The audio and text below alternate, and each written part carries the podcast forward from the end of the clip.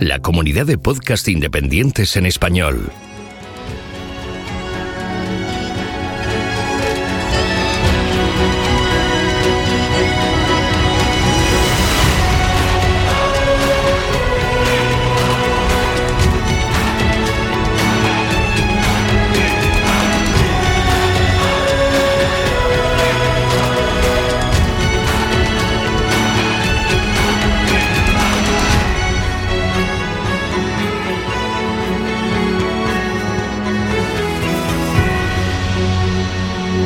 Bienvenido a GeoCastaway. Estamos en directo en YouTube Live. Eh, GeoCastaway, el podcast de Geología y Ciencias de la Tierra. El primer live de, de un mensual. Y los que nos estéis escuchando en podcast, pues si nos queréis ver nuestra linda cara, que tampoco os lo recomiendo mucho, lo digo por la mía más que nada. ¿eh? Eh, pues eh, estamos a ver, Oscar, por un lado, arriba a la derecha. Hola, hola. Para los que estéis en YouTube. Sara. Hola. Hola. Pedro, Pedro Castiñeiras. ¿Qué hay? Y Mario. Buenas, ¿qué tal? Y bueno, el segundo programa live es seguido, porque grabamos ayer un poco sobre las impresiones de la geoquedada, de la última geoquedada, pero hoy formalmente vamos a hacer el, el programa mensual, que es el programa número 132, Oscar. A ver. ¿Cómo lo digo? A mí me gusta. O que lo A mí diga lo primero Pedro que me viene a la cabeza. que- No, pero 132 avo queda muy bien. Antes de que lo diga Pedro, déjame decirlo. ¿Cómo queda bien para, para que todo el mundo nos ent- entienda? Sí, yo creo que, que todo el mundo lo entiende, pero bueno, dicho bien, sería centésimo trigésimo segunda. Exacto. Queda más formal. El suyo es un lenguaje formal, el mío es un lenguaje de calle, de, de oye hermano, oye brother, que nos entendemos. Pues bueno, tenemos un programa formal hoy, que no quiere decir que no nos vayamos por los cerros de Úbeda, como solemos hacer normalmente. Eh, por ejemplo, la primera ida de olla ha sido el vídeo que se acabo de compartir, que no es muy geológico, pero es muy de la naturaleza. Así que eh, si queréis pasaros por un canal de YouTube que acabo de descubrir, que ahora tengo que ir a buscarlo, ¿ves? Como me encierro yo mismo. Se llama, es un sueco. que se ha Professor puesto Terence a- Tao is the se ha puesto a hacer eh, una, una cabaña. Déjame adivinar. Se hace el sueco, ¿no? ¿Sabes? ¿Sabes que hacerse el sueco no se dice hacerse el sueco en El Salvador, sino hacerse el Ah, ¿no? ¿El suizo? Ah, ¿Y este cambio de nacionalidad por qué? No lo te- no tengo ni idea, pero ¿Y un, y un café de esos con nata, un suizo, cómo le llaman? mm, yo creo Pero el café con lata no es irlandés. creo que eh, No, ese es con whisky. con whisky es whisky. Ah, y Claro. tiene, tiene también crema de leche encima, ¿no? El- Sí, pero es lo menos importante. No, lleva whisky. eso sí. Lo que, lo que hace que un irlandés sea un irlandés es el whisky. En cambio, el suizo yo diría que no soy mucho de cafés, ¿eh? no soy la mejor persona para hablar, pero diría que es la nata que le meten por encima. ahí. Pero no era el chocolate el suizo. Es- que es- no era café, que era no, tengo chocolate. ni idea. ¿eh? Voy a buscar. Mientras hablo con vosotros disimuladamente voy a buscar. Bueno, te iba a decir YouTube. que a, pesar de lo cafetero que es El Salvador, porque aquí se cultiva café, ¿eh? Mm, no recuerdo que haber ido a una cafetería y que tu- Allí no- hicieran. Si tienen café bueno no lo estropean, es, es normal.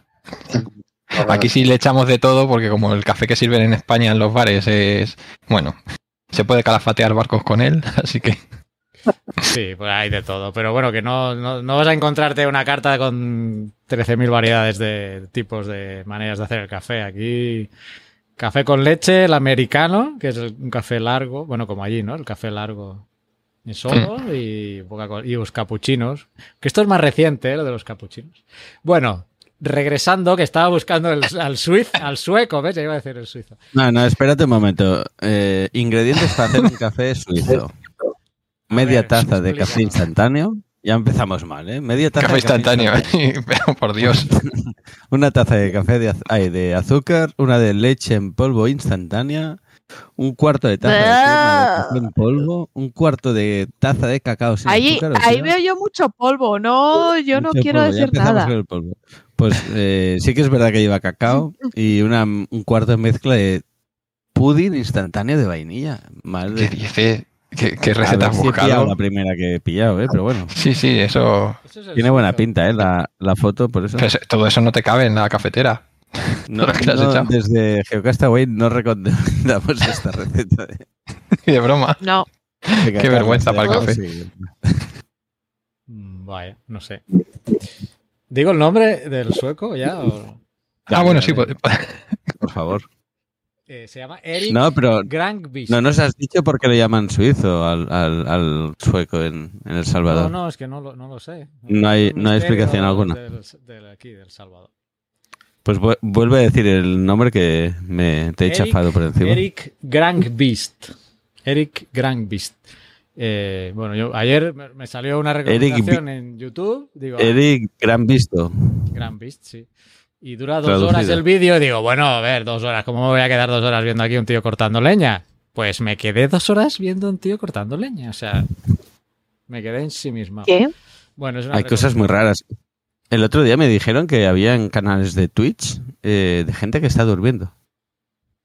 ¿En serio? Venga. Qué. Bueno, que los haya no quiere decir que los vean 12 millones de personas como tiene este tío en este vídeo que te digo. El Petit Suisse tiene 12 millones de personas. Madre mía. Ahora, porque has dicho Petit Suisse? Que me pierdo. Me Porque pierdo. era sueco. Porque se ha hecho sueco. Petit Swedish. Ah. Peter Swiss. Ah, joder. Es que es muy... Pues, Carlas, Ese no estás, no estás. complicado. A ver, ya sabes, mis, chistes son más... Son más sanos, básicos. a ver. A ver, bueno, los que nos estén viendo por YouTube, que sepáis que... podéis Pobrecitos.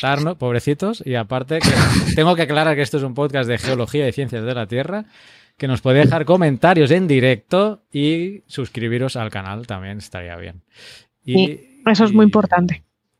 y nada, a ver, tenemos noticias, eh, ¿no? Como buen canal de y podcast, pues vamos a hablar de cosas de geología. No sé qué quién quiere empezar. Eh, yo cuando me estabais comentando me, me he quedado fascinado con lo de con lo de la tortuga empalada. Pues, como titular Pues queda muy empecemos por bien, ahí, como titular queda excelente, la tortuga empalada. Pero bueno, no sé si podemos profundizar un poco más. En Galicia se hace empalada de tortuga. el amor de Dios. Tortuga. Ay, Esta está bien. bueno. ay. Me parece que Oscar no lo ha pillado. No, no lo No he pillado yo. Debe estar repasando, debe estar viendo al suizo haciéndose un café. Ay, Dios. Bueno, antes lo que sí que hacían para hacer trampas los monjes durante la Semana Santa y la época hasta que no puedes comer carne, eran, tenían estanques con, con carpas y tortugas y todo eso, y las tortugas entraban en- como si fueran pescado. Entonces hinchaban a comer tortuga y ellos decían que no comían carne. Es muy famoso eso en, en la zona de, del centro de Europa y por ahí que se hacía mucho. Ujú. Ay, Así. por eso lo de la sopa de tortuga, pobres tortugas. Aquí está protegida, No, está protegida en Europa también. Aquí no se puede, aquí hay mucha tortuga carey y están protegidos los huevos de tortuga que se comen mucho y todavía se comen, aunque está protegida. eh, pues están prohibidos comerlos. Y es una de las cosas Sí, que sí, están tengo pendientes que ir a ver una un desove y de, de- de tortugas y que cuando salen al mar las tortuguitas, porque aquí en Salvador, en la costa Pacífico, hay zonas que, que puedes ir a ver eso y mira, tengo, tengo pendiente eso en mi lista. Sí, ahí yo creo solo siete, siete especies de tortugas marinas o algo así están todas protegidas. Y en España todas las tortugas, las de terrestres y las... Bueno, casi todos los herpetos están, están protegidos. O sea, no se puede tocar ni se les puede molestar. Si se las ve desobando te tienes, tienes que llamar al, al Seprona o al 112 para que vayan a Se acordonar la zona y todo eso. venden como, animal de compañía también, ¿no? Sí, pero también han prohibido algunas de esas porque están, son las invasoras, la Trachemis escrita, la de orejas rojas y la de Florida y todo eso. Y dijeron que iban a dejar de vender esa, a cambio siguen vendiendo otras exóticas, o sea que no tiene mucho sentido. Pues. Así que Pues- De hecho, la tortuga de oreja roja en los 90 la lió bastante parda. ¿eh? no, la tortuga no, la lió la gente. La tortuga, la pobre, la sacaban de su hábitat y la traían aquí. Y la gente cuando se hacía grande y mordía, pues la echaban a los ríos y montó una muy Sí, buena. de hecho es la que más se ve ahora. Si vas a un río y ves tortugas es más fácil que veas una de esas que, que un galápago leproso un galápago europeo o que sea. Así que es una pena. Eso. Pues son, la verdad es que son muy agresivas y, y se comen todo lo que pillan y desplazan a las otras de su, de su ecosistema. Las de aquí son un poco más tontonas. Pero vamos. Pues nada. Pues no sé si nos queréis comentar esta. Ah, bueno, sí, que estamos hablando de. Sí, de ahí venía el tema. De la tortuga empalada, Mario. Eso se refiere Del a. yacimiento de Tanis. El yacimiento de Tani, finicretácico, vamos, y tan fini, que está datado en el mismo momento que, que cayó el, el famoso cometa que, que acabó con la época, con la era de los dinosaurios. Y han salido varios... Porque es- un poco oscuro ese yacimiento porque aunque están publicando mucho y todo eso, pero es creo que está gestionado de forma privada. No es no lo lleva el Estado ni nada de eso. Está se han encontrado varios peces que tienen esférulas de- del impacto, que es- las han data- se supone que las han datado por radiometría y todo esto. Sí, yo esto Eh.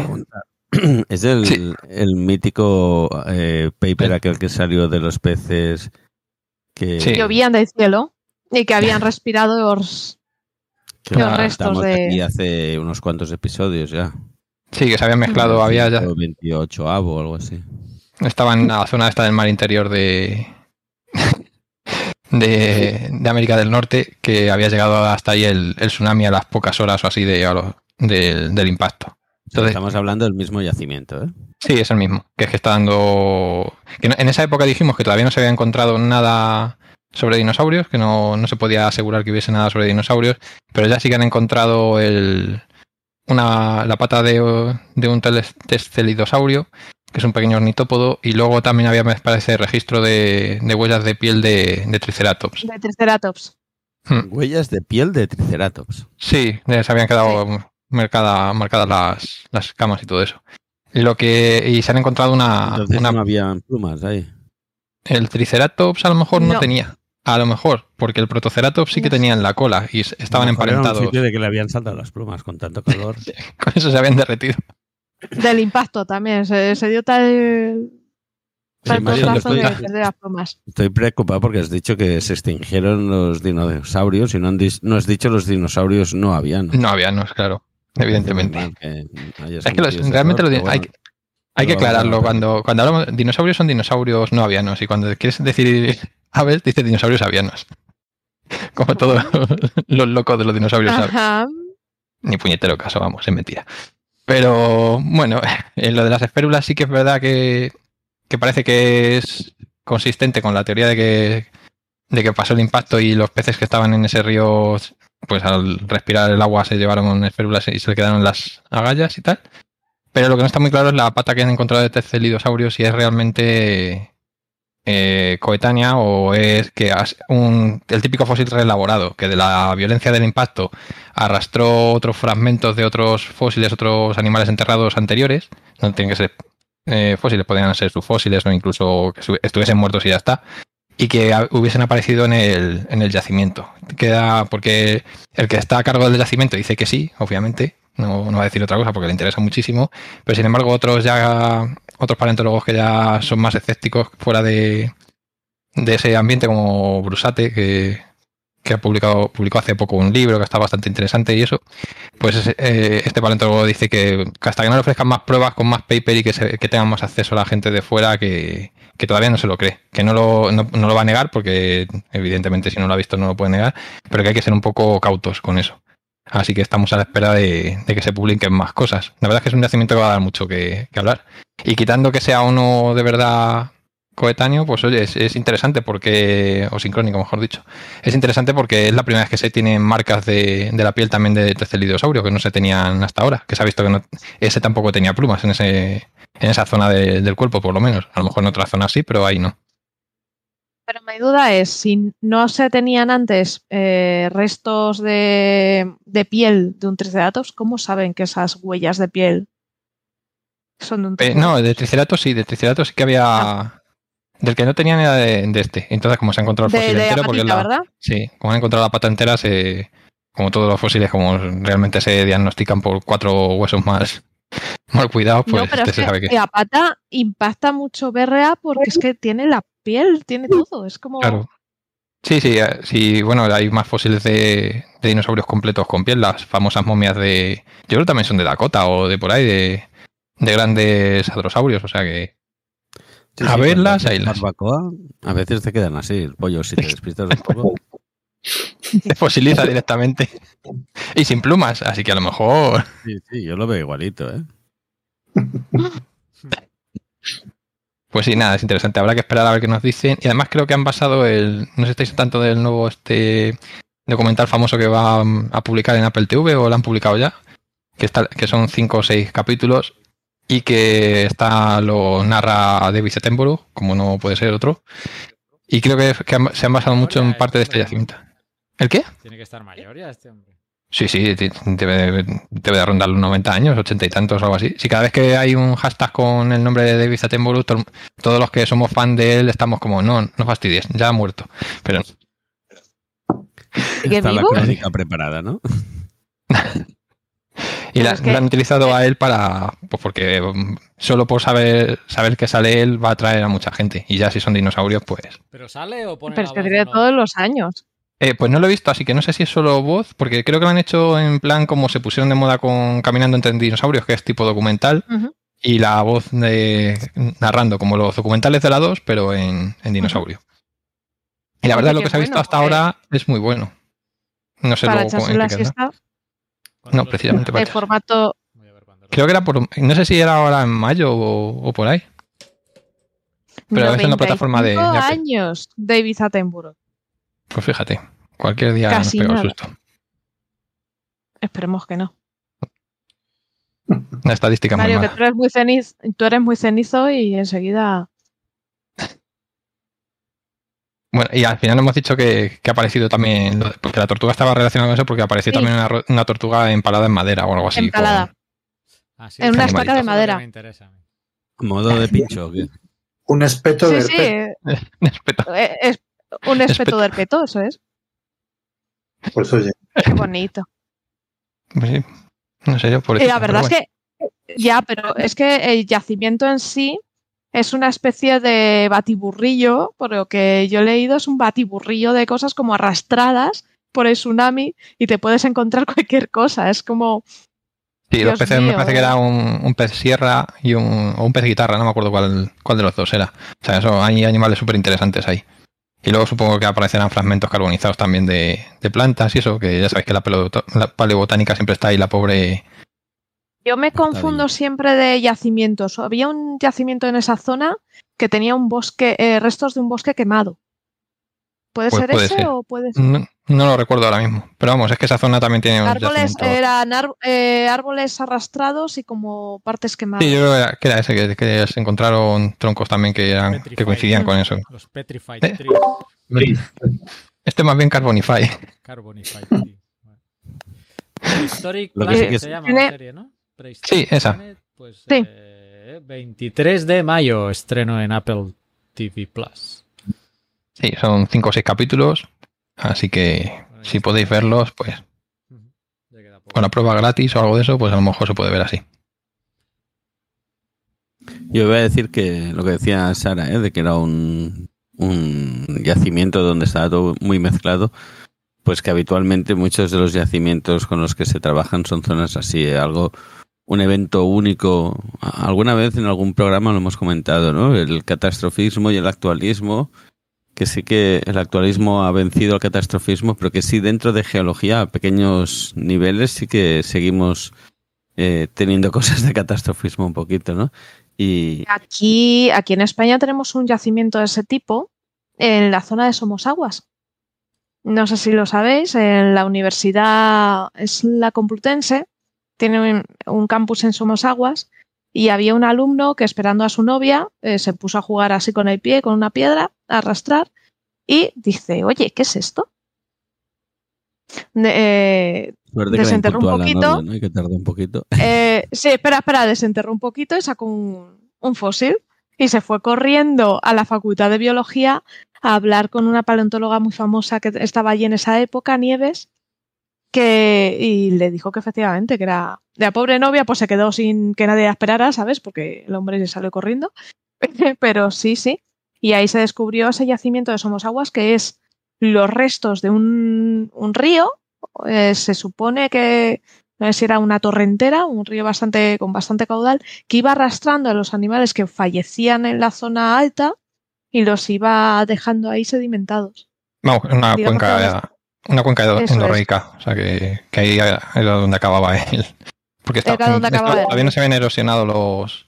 la- o no se habían erosionado demasiado las, las grandes montañas de- del interior. Y estaban. Pues ahora estaba todo, todo el material, incluidos los animalicos que habían por ahí, los pobrecitos. Y se han Sí, sí. encontrado cosas muy interesantes. Hay muchos yacimientos de este tipo, así como. De hecho, muchos mamíferos, a no ser que sean dientecitas y cosas, Mm. dientecillos y tal, cuando encuentras bichos así más grandes, muchas veces son o en zonas del lago, ¿no? Que quedan como ahí sepultados, o en zonas Eso de, es. de avenidas flash, ¿no? De flash flood, que Sí. se lo llevan y, y deja un único sedimento o dos, pero. Como un evento, perdón que meto la mato delante, eh, un evento así como instantáneo, ¿no? Y- la geología es maravillosa porque va dejando fósiles por ahí. Cuando pasa un elemento de estos, un evento de estos, todo está como muy mezclado, no, no es un, Sí, un sedimento muy amable, por decirlo de una manera, que lo, que lo clasificas bien, sino que normalmente es una masa que viene, para, se congela, ¿no? Un, un- había un, un- no me acuerdo ya esto, en Turbiditas aparecía una de las Fs, era el, Mm. diría que era la F2 o la F1, no me acuerdo, que era, una era el bypass y el otro el, el evento congelado. Yo lo que, no- lo que voy a decir para ganarnos amigos es que lo- normalmente los libros de paleontología de mamíferos son un coñazo, solo salen dientes. O sea, no aparece el animal nunca entero. Sí, porque la gran, la gran manera de estudiar a los mamíferos siempre ha sido a través de las dientecillos, ¿no? De coger sedimento, ir filtrando y ir buscando dientecillos y Sí, pues lo, con- es lo único que, y cosas así se, se estudian más a partir de dientes que no. gracias al esmalte que, Eso que es- aguanta todo, pues es lo único que, que queda al final. Una parte a lo mejor de la eso es súper- también con las eso es súper ¿no? útil. Sí, Sí. pero el tema de los dientes, los dientecillos de los micromamíferos son súper útiles para datar. Porque como el- los pequeños animales, a más pequeñito eres, más rápido mutas y cambias, ¿vale? Te reproduces muy rápido, pues es muy fácil datar un yacimiento por esos dientecillos. Sí, el típico fósil guía que se, que se dice. En, en el mar se utilizan los, los La conodontos y de que te, que te fosilice un bicho grande es difícil, o un bicho completo es Eso difícil. es. En cambio, esa parte que ya está muy mineralizada, pues tiende a, a fosilizar con facilidad. Y también pasa lo mismo lo que os decía con el polen. Eh, Sí. Muchos estudios se hacen en base a polen, a- en base a, a coger sedimentos y filtrar la limnografía, limnología, sí. Limnología, mm, palinología. Exacto, paleolim- paleolimnología. Yo creo que, si no me equivoco, Fernanda está especializada en eso o, o controla bastante de eso, de, de paleontología. Que igual tiene que ser complicado de narices porque lo que pasa es que el polen aguanta muchísimo. Fijaros la tontería que es y, y aguanta. Polen, ¿no? O paleopolen no pilla. El Pues, pues no sé yo, porque yo creo que todavía guarda propiedades. Porque si estás ahí con la plaquita y ¡achuf! Le da algo al profesor. Vale, estudio-. Estudio de riesgo eso. Yo tengo alergia. Allí en España, en primavera, soy súper alérgico. Y aquí, con los árboles de aquí de Centroamérica, nada. Aquí no tienes primavera, ¿no? Pasas de verano a No, pero invierno y hay árboles y ya ves tú, pero no el tipo que hay aquí es curioso, no nada de alergia. Me acaba, me estaba acordando de cuando hablabas de los dientes de dinosaurios de un libro que seguro que alguno de vosotros habréis leído de Michael Crichton que se llama Me suena. Dientes Dientes de dragón. Ah, digo, Sí. Mario seguro que lo ha leído. Sí, está bueno. basado en una historia real, creo, ¿no? De los primeros cazadores de dinosaurio, cazadores Sí, de la, y de la de la guerra de los huesos. Eh, pues. La famosa guerra de los huesos de, de, de Cope y de Mars. Sí, no me Lo acuerdo. que pasa, está, el Esos libro lo malo que tiene es que- muy bien. Sí, al principio sí, eran amigos. Luego ya la cosa derivó. Pero lo único malo que tiene ese libro que no está acabado, que fue. Lo dejó a medio escribir antes de morirse o algo así y lo han editado luego.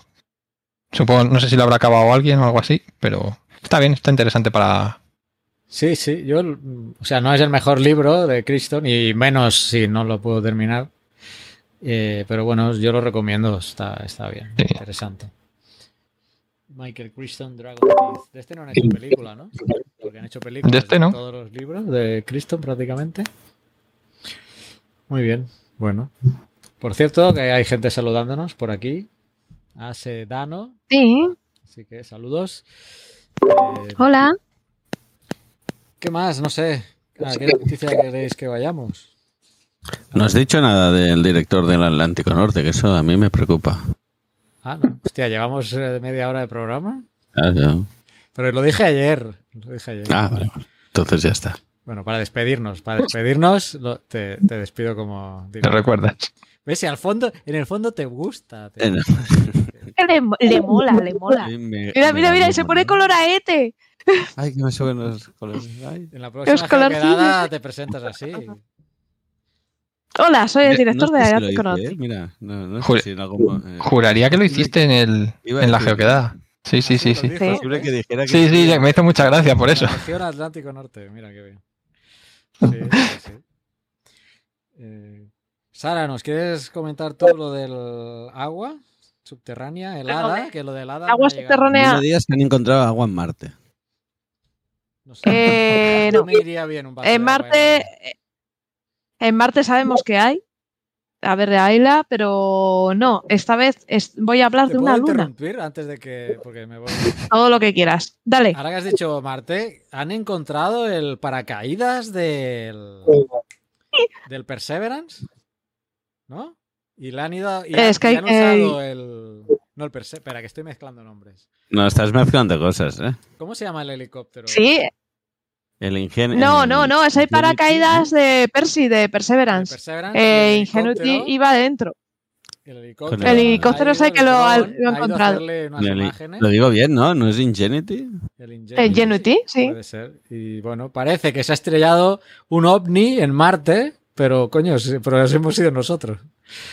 Bueno, Con muchos Dejando que- basura en Marte. sí, bueno, Eso, yo el otro día que lo miraba luna- de- en la luna con ojos de, de persona que se dedica a residuos y dije, decía, ostras, esto no está bien gestionado y tirado sin más. Bueno, pues. Sí, no, ya. no, no, no. El Mira, ya que hacemos el dejó el martillo en la luna, ya lo conté en algún programa. Sí, Pero mira, que- el Si solo fuera el martillo-. Si Pero solo fuese en martillo, pero sabéis que dejaron unas bolsas de mierda, ¿verdad? Esa no la sabía ya. ¿No? Eso es biológico. Pues resulta. Sí, Espera, pero no se degrada. No se degrada, claro. Es que lo interesante No. sería subir a la luna. A lo mejor Os sí, cuento ¿no? un poco ¿Quién las bolsas. A lo mejor sale una Eh, noticia, un paper. Dejaron las, eh, dejaron ahí unas bolsitas con restos esos de vómito, de de lo que son las la- los residuos que iban dejando los astronautas, ¿vale? Hay entonces no son heces, ¿no? No, sí, sí, a ver las ailas, o sea, hay un poco de todo. Porque claro, momento, tú piensas que esta gente ¿En qué llevaba pañales en el traje, entonces claro, hacían sus cosas, se te cambiaban. allí y lo metes en una bolsa?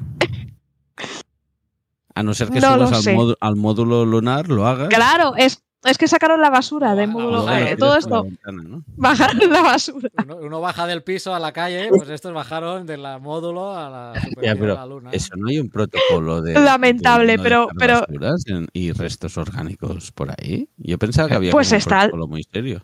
En esa época no Pues creo. dejaron su en esa época no. 79, no. Se, se preocuparía luego más su- cuando se integró Carl Sagan y todo eso en... Claro, porque se De todas formas, es interesante. Buscando vida y otras cosas, no contaminar con vida tú. Claro. Y quieras o Pues no, es en- interesante- En, los residuos hay un poquito de vida. Sí, bastante. Una de bacterias que no veas. Es muy interesante porque si pudiéramos ir a por ello, eh, podríamos estudiar cómo se degradan las cosas, si se degrada, si no, en la Luna. O sea que eh, el haber dejado la mierda ahí es guarrada, todo, ¿la pero nos debe de venir bien. o no?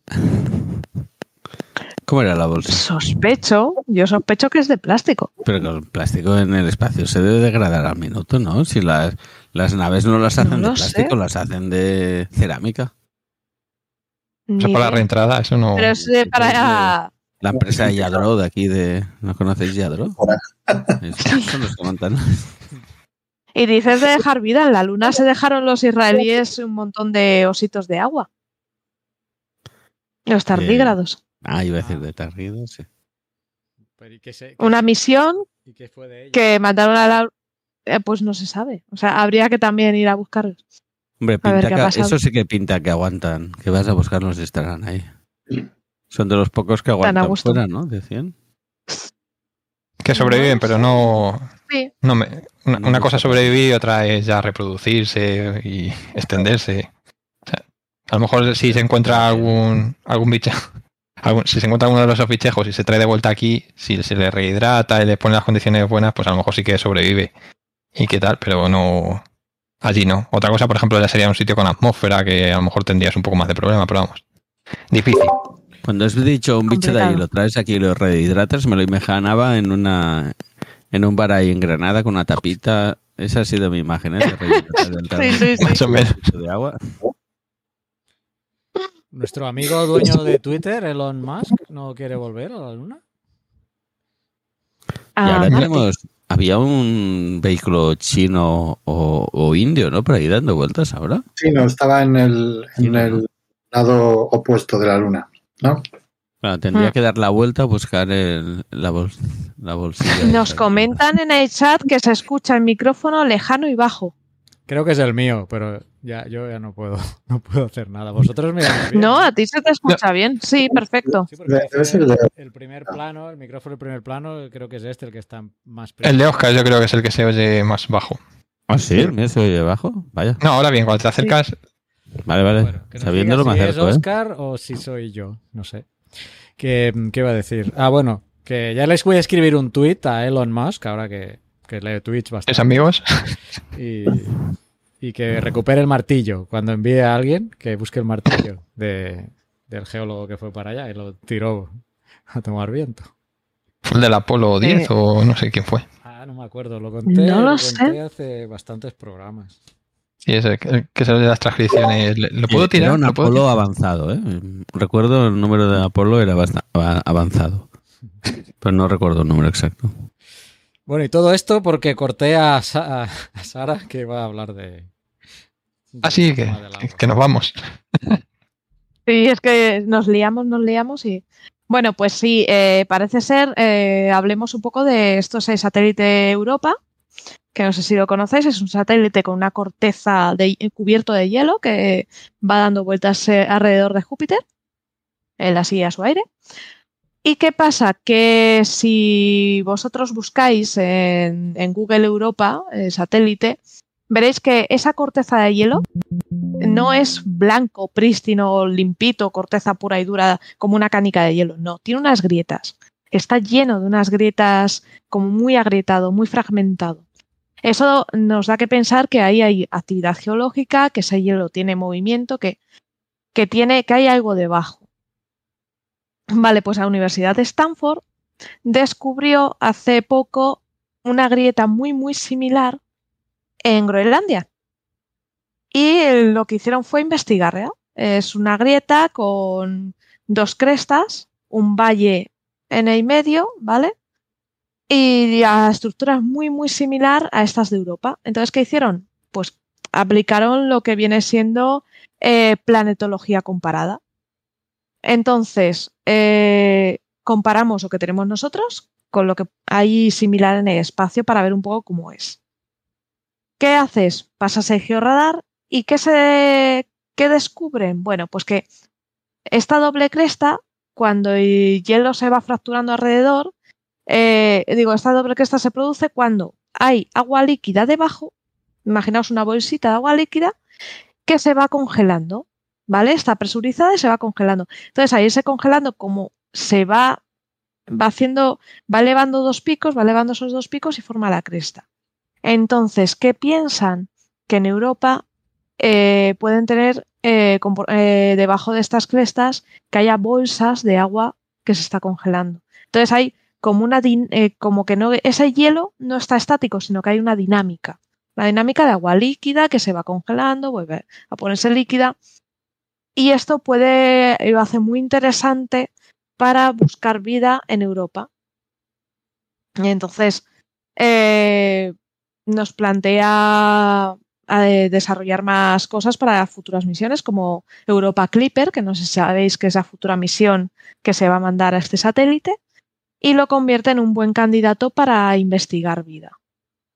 Estamos hablando de una corteza de hielo muy, muy gruesa, que se sabe que debajo hay agua líquida, sí, pero estamos hablando de kilómetros de hielo, pero estas bolsitas de agua están como a medio camino, entonces sí que permitiría meter una perforadora lo suficientemente larga para acceder. Cuando Y la verdad es que es muy interesante. Planeta helado, me venía a la mente la- el planeta de Interstellar, el planeta helado. Podrías, para la Mm. gente que haya visto la película, ¿no? Algo así, ¿no? Todo agrietado, con hielo. Claro. Eso es. De hecho, lunas heladas tenemos Europa, tenemos Encélado. eh, hay bastantes. Bueno, Encélado está en, en Saturno, pero sí que sí que hay lunas que son muy interesantes porque tienen géiseres, Europa también tiene. Digamos que se nota que ahí hay una hay, mm, hay una dinámica que permite que haya agua líquida, que haya agua calentita en algunos puntos. Entonces, sí que se aleja un poco de esa idea de bloques de hielos inertes que no pueden tener vida y da que pensar que podría ser interesante. O sea que Sí, si yo- llegamos ahí, no nos moriremos de sed. No, Bueno, a ver, a ver qué tipo de agua es Ya, esa. ya, ya, agua que efectivamente. Claro. Sí, esa Sí, sí, sí. esa idea de que Europa tiene, bueno, bolsas de agua en, en el interior es antigua ya. O sea, eso se ha, se ha elucubrado sobre ese tema tiempo. Y el hecho, yo recuerdo eh, esas, esas eh, marcas que tú dices que aparecen en, en las imágenes de, de Europa, pues son, son muy llamativas. O sea, y se conocen también desde hace, desde hace mucho tiempo. Entonces, bueno, digamos que, que lo que lo que aporta este estudio de, de la Universidad de Stanford es el, el análogo, el análogo en, en la Tierra, ¿no? De, la Tierra. de- de la posible explicación de, de- de estas estructuras, ¿no? Que eran bastante, bueno, digamos, enigmáticas, ¿no? Porque, claro, tú ves la estructura, pero no sabes No sabes qué está pasando debajo. Claro, no tiene ninguna información más. Entonces, bueno, eso es porque son imágenes de un satélite, que, en fin, bueno, una serie de historias, ¿no?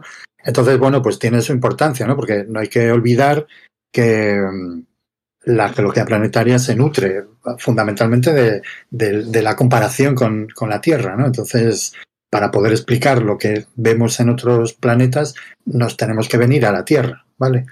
Y eso es una especie de, de actualismo a escala planetaria, o sea, a escala interplanetaria más bien. O sea, que, que a todos aquellos mm, detractores del actualismo, pues, no sé, les den. De hecho, eh, la comparación normal se hace también no solo en planetología, eh, sino también en paleontología, ¿no? Haces anatomía comparada para saber un poco los animales cómo se movían, cómo eran. Sí. Tienes que comparar con lo que tienes actual. Pues lo mismo se hace con planetas. Tú comparas Sí. lo que tienes ahí fuera con lo que tienes aquí Claro, y que puedes bajar a. sí, sí. Mm. Mira, ahora que dices la verdad que está. lo que dices de anatomía comparada, me estoy acordando de estos premios que hubo de los IG Nobel, creo que se llaman, ¿no? Eh, que le pusieron un, un desatascador a una gallina. Fue Para- buenísimo. Eso está muy bien, sí. Para imitar el movimiento de los dinosaurios, la verdad es que, bueno. Pues sí, la verdad, eso, eh, la geología comparada, ¿no? Que es muy, es muy importante. O sea, que yo creo que. Sí. Y, y además de muchísima importancia en, en sitios donde no tenemos acceso directo, como son pues, otros planetas, ¿no? Como, y, y ya mucho más satélites de, de, los, de los gigantes, ¿no? Que eso está mucho más lejos, claro, evidentemente. Si ya nos cuesta llegar a Marte, imagínate, ahí es complicado. Y además lo, lo que decían también que esto iba a ayudar a, que se difieran un poco más los instrumentos que vayan a llevar las, las sondas, que bueno, ya estarán muchos ya en proyecto, pero así saben que, que tienen que hacer, utilizar radares para ver qué hay debajo de, de estas dobles grietas y comparar a ver si se parecen a las de Groenlandia o no, o qué hay ahí. Pues sí. Sí. Sí, desde luego está claro que, que estos estudios que en principio parece que no tienen así ninguna utilidad directa, ¿no? Pues eh, desde luego mm, está claro que condicionan el, la, las futuras investigaciones que se hacen, o sea que, que realmente son, son muy importantes. O sea, De hecho, Europa Clipper se, va, se prevé, estaba prevista para 2020 y se canceló. Y está prevista ahora para 2024. O sea que digo que tienen, tengan que poner, eh, tienen que poner ya. claro, pues sí. Muy bien. Ok. Me acabo de acordar de otra noticia que ha salido de paleontología. Cuando has dicho gallinas, y me, y me he acordado de Mario diciendo cómo había que decir. ¿Cómo era, Mario? A las aves. Aves no. Dinosaurios. Dinosaurio. Dinosaurios avianos. Dinosaurios aves. Me acuerdo- hace poco, creo que hace poco, seguro que lo has leído, un estudio que por- de- intentaba explicar por qué los tiranosaurios rex tenían las manitas tan cortitas. Bueno, las manitas. ¿No, ¿No lo has visto ese estudio? No, ese no lo he visto, ¿o no? Bueno, voy a resumirlo mucho porque no, no me lo he leído. Lo... Di, Sara, di tu interpretación que me- hasta me asusta. No, no, digo, dos tiranosaurios rex eh, intentándose dar un abrazo muy triste. Es que es muy triste. Pues mira, la- de- el est- no lo he leído, lo escuché en un podcast. eh, ahora te busco en qué podcast para, para mencionar bien las fuentes. Eh, bueno, resumiendo mucho, llegaron a la- las hipótesis, que puede ser muy rebatible, puede salir otro estudio rebatiéndola, pero tranquilamente. Eh, Átomos y Bits se llama el podcast, que hablan de ciencia y tecnología. Pues decía que estos bichos tan grandes que antes se pensaba que, que iban solos y parece ser que, que no, que iban en manadas. Eh, cuando tenían una carroña y se abocaban a- encima de- del bicho, eh, si, te- si hubieran tenido la- la- las, las extremidades delanteras mm, grandes, se hubieran herido entre ellos, ¿no? Y, y, y matado. Así es la explicación, así es la explicación. Entonces, evolutivamente, pues eh, se han- fueron sobreviviendo o se fue, fueron sobreviviendo los que no se morían al comer porque no las No le mordían la. no se mordían, no no se herían entre ellos, ¿no? Y bueno, lo em, una explicación dice, bueno, ¿veis los cocodrilos cuando van que se, se están ahí todos encima de la presa y pues pueden morderse unos con otros? eh? Entonces, bueno, esa era una de las explicaciones y está en un paper que, mm, que no, ahora no sé dónde está porque no, yo no lo he leído, lo escuché en este podcast que os digo y me he acordado. Pero bueno, si quieres te pongo de deberes buscar el paper o ya te busco yo el paper. Sí, eh, tengo, que leérmelo porque la verdad es que no me convence. Así, a priori, no me convence la. Hombre, a mí- porque había mucho. ¿Qué quieres que te A mí diga? tampoco me ha convencido. Como mínimo Había mu- es muy rebatible, como mínimo. Eh, ¿Era el único dinosaurio con las manos pequeñitas? No, había los Albertos, o sea, los abelisáuridos los tenían todavía más reducidas. Eran, eran mucho más cabezones y, y la- los, los brazos sí que eran ridículos, los de los abelisaurios. Carnotaurus, por ej- ejemplo, y había otro que solo tenía un dedo. Sí, Mononicus, por ejemplo, que eran, pero esos son terópodos muy ligeros. El, abelis- el Carnotaurus y todos los abelisaurios eran bastante grandes, que eran comparables a, en masa, a lo mejor, a un poco más pequeños que el Tyrannosaurus, pero Mm. así. Y si hubiera pasado eso, se habrían merendado unos a otros, porque habría muchos más terópodos que serían también sociales y otros que no, que serían, por ejemplo, a, a los aurus tenían unos- unas extremidades muy largas. Y hay registro de los aurus en muchos sitios y no me los imagino mordiéndose. Igual que los leones cuando comen o los cocodrilos cuando comen, no se van mordiendo unos a otros a no ser que se cabren. Que- pero si cabreas a un tiranosaurio te va a pegar un bocado igual, o sea que... Pues sí que se les han Y encontrado luego- marcas en, en el rostro. Para el cortejo y eso se, se suponía que se hacían como cariñitos y eran... Y tienen... Las heridas que tienen en el rostro algunos... Son besitos, besitos de T-Rex. Sí, así que... no sé, Cariñitos, pero menudo bocado, ¿sabes? O sea, que a lo mejor de un cariñito de esos no salías. No, hombre, sí, sí, sí salían. Sí, no sé si habéis visto algunos ahí. Hay imágenes y vídeos de cocodrilos que a lo mejor le faltan dos o tres miembros y, y viven.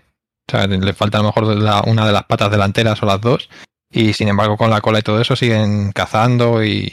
O- Cuando has pero eso no es un cariñito en el cortejo, ¿verdad? No, no, esos son que, se han- que durante eh, un ataque a una presa o lo que sea, o han sufrido ellos una pu- amputación, o con otro cocodrilo han.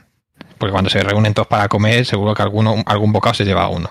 Que has juntado miembros con cortejo. Yo me he asustado cuando has dicho que le faltaban miembros y seguían vivos. No, eso los esconden. Afortunadamente tienen, los tienen ocultos en, en la zona Para caudal. el próximo live, Espera, yo, yo los cuento. para el próximo live me voy a buscar aquí unos rombos. Como, como cuando éramos pequeños. Los que no estén viendo de las nuevas generaciones ni van a saber de qué estoy hablando. Y luego, un muñeco de un cocodrilo y dime dónde te ha tocado.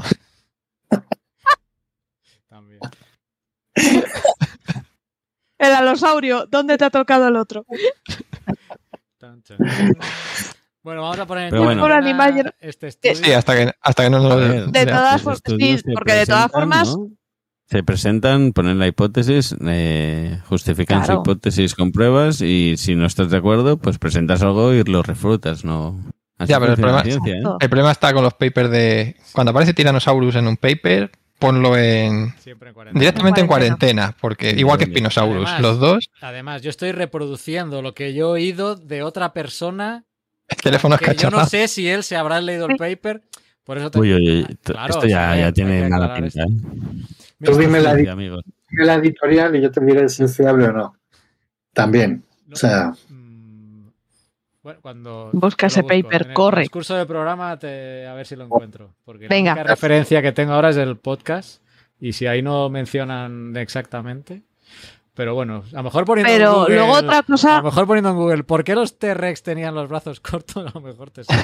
O busca en Google Seguramente paper, te brazos cortos, tiranosaurus, ya está. Si las Entonces- cosas se buscan así. Hablando de del todas documental... formas, ese que eh, otra teoría que... Ah, vale. Sigue, No, sigue. no, hab- hablando de esto de los brazos y el documental ese anterior, hay una imagen que he visto del tráiler justo que aparecen dos Carnotaurus, o creo que eran dos Carnotaurus, si no me equivoco, eran Abelisaurios seguro, que tienen los brazos muy pequeños y uno de los dos extiende los bracitos que son así, así, y los tiene de color azul y está haciendo como un cortejo a, a la hembra, que ha sido, es muy gracioso. Eh, eso es totalmente hipótesis, no es, no se puede comprobar porque claro, no tenemos los colores de Entonces, ¿se todavía. podría decir que el que tuviera los brazos más largos era el que más ligaba? No, que tuviesen los más cortos, a lo mejor. Pues la tendencia era reducir la No lo longitud de los. Él no lo ha De pillado, las lo manitas. pillado. Sí, todos lo hemos pillado menos Mario. Bueno, vale. Yo es que estoy centrado en mis dinos, ¿qué le vamos a hacer? Pero de todas formas, hablando de dinos, el tema de que el Tiranosaurio Rex era eh, carroñero eh, está un poquito como también un poco hay un poquito de discusión sobre este Bueno, tema, ¿no? Bueno, he dicho carroña, pero quería referirme a lo que. Mm. y mataban. O sea, en el momento Sí. de, de comer, quería decir, ¿no? Cuando. Sí, porque no es seguro. También se sabe que era no era un animal muy rápido precisamente, pero Tiene pinta Es- vegetariano, ¿eh? Yo siempre que lo he visto. No, no, no tiene pinta, no, de eso no. y eso. Pero esto como pasa como en, como en todos los animales. van muy bien para cortar los helechos, no sabes fijado. han publicado una revista y me decís qué os parece. Acta Paleontológica Polónica. Ah, esa no está mal, del todo. ¿En serio? Pero- Publican mucho y hay alguna cosilla por ahí, pero no. ¿Es Tampoco es que filtro- polémica? ¿Qué, qué índice de Polémica. ¿Qué ranking tiene esa revista? Eh, pues no lo sé, te lo miro ahora, espérate. que- porque van como por índice de impacto o algo así. ¿no? Sí, pero por ejemplo, yo creo que de Tyrannosaurus publicaron hace poco algo en, en Nature, con alguna de estas gordas, y el. Y el, artículo es un poco fiasco, porque intentaba diferenciar a. Estaban diciendo que había tres especies de, de tiranosaurio, y luego se ha visto que es que es un análisis un poco arbitrario de la de los datos estadísticos, de, que lo, lo hacían por el tamaño de, de los miembros también, curiosamente, y donde él decía que, que separaba una clasificación, empezaba el siguiente grupo y eso, la gente está diciendo que no, que, que es un continuo y que bueno, que le ha puesto ahí un límite arbitrario como le podía haber puesto más arriba o más abajo. Eh, Es como el punto gordo en dibujo, pues igual en, en la estadística, así que sí, básicamente. Lo que pasa es que sabes que, que si publicas algo así, pues tienes asegurado que con ese, con ese espécimen o con esa especie te lo, te lo publiquen antes. Igual que antes si ponías antropoceno, pues te publicaban más, pues ya está. No, Tú no, pones- me- no, has dicho la palabra Eh, maldita. perdón. Y, y si ponías Marte también publicabas más y tenías más beneficio. Agua en Marte y ya da igual. Hubo una temporada que la mitad de los papers que se hacían, aunque no tocaran nada de Marte, ponías Marte y, y tenías más impacto. Dice, oye, ¿hablas de Marte? No, no, es que lo escribí un martes. Sí, básicamente. Kevin Padian, se llama el paleontólogo de la Universidad de Berkeley, que ha publicado en esta revista que ha dicho Pedro. Y Sí. mira, el resumen es del artículo de ABC Ciencia, creo que lo he descrito yo igual, ¿no? Padian sostiene que los brazos del T-Rex se redujeron en tamaño para evitar daños irreparables causados por el mordisco de alguno de sus congéneres. Habrá que, Pero habrá también, que leer. eh, basándose en eso, también deberían haber reducido la cola, por ejemplo, que también la tenían por ahí. No, pero la cola es muy importante para, la, para el movimiento de, del cuerpo, para que equilibrar. Te giras y te llevas un bocado. Ya, pero es donde llevas a- a- eh, atado los. donde van fijados los músculos que mueven la parte trasera de, Sí. las, de las patas y todo eso. Entonces, Y como, como contrapeso también, o sea, para mantener equilibrio. de todas maneras, estamos, eh, aunque los brazos del Tyrannosaurus eran pequeños, eh, que no pensemos que eran frágiles ni nada de eso, que eran, que eran No, tenían no, unos músculos muy desarrollados. La- el anclaje pectoral que tienen son tremendos, o sea que tenían que tener muchísima fuerza. Pequeñitos Vamos. pero matones. Quizás eran políticos y no querían meter la mano en la caja y por eso se quedaron pequeñas. Entonces la tendrían más larga. Claro, Pero por eso era una evolución que no funcionó bien. Se extinguieron, ¿no? Eso- por eso, caro. No fue el meteorito. Fueron los. Pobrecitos. Garzón. Bueno. eh, pues nada, bueno, para no tener la noticia preparada, pues no ha estado mal, ¿no? Eh, Ya, pues aprovecho y comento la de. Solo dejarla por lo menos nombrada, la de. Más que nada porque es Dale, dale, de, de Salesa y de, de Gemma Silice y Sí. de Mauricio Antón. Y del otro compañero que no que ahora mismo no, no recuerdo, luego lo, lo miro. Nada, que han estudiado la, la típica biología comparativa entre animales extintos y actuales, que han estado haciendo disecciones de grandes carnívoros y haciendo fotografías, pues se van. Además, si lo seguís en Twitter, han publicado, publicaron hace, no sé si fue hace uno o dos años, pues yo recuerdo ver fotos de, disecciones de, de leopardos, leones y así. Y era para ver si cómo tenían los algunos de los eh, felinos de dientes de sable, estos famosos que eran como Smilodon, Smilodon o Homotherium, en este caso el paper es sobre Homotherium, para ver cómo llevaban los, los colmillos, sí, porque hay igual un poco de, de incógnita si se los llevaban al descubierto, que es la imagen típica que tenemos de, de fatalis de toda la vida, con los colmillos completamente al descubierto, siempre con la boca abierta y con, con el colmillo invisible. Y por lo visto, Moterium, que los tenía un pelín más pequeños, pues no los tiene tan desarrollados como Smilodon, era, sí que los llevaba tapados. Que han estado analizando cómo se, se unen los músculos de esa zona y poniendo el tejido blando por encima de la reconstrucción, etcétera. Y parece ser que, que Moterium los, los tenía bastante escondidos. Se le verían solo cuando le interesase a él, cuando bostezase, que, que también lo utilizan como una forma de, comunicarse y de, de, señalarse dentro de, estos animales. Y Smilodon, por ejemplo, pues no, no los tenía completamente al descubierto. Supongo que como todo, estos saldrán luego más paper, que alguno lo pondrá en duda o no, pero es interesante ir viendo cómo van cambiando las, pues la imagen que tenemos típica de los de estos animales, que son muy icónicos, porque la verdad es que, yo que sé, desde las famosas pinturas de Night o cosas así, los conocemos todos desde pequeños, y en cuanto nos cambian esto, pues nos dejan un poco locos. Que ha pasado lo mismo con... Anotación.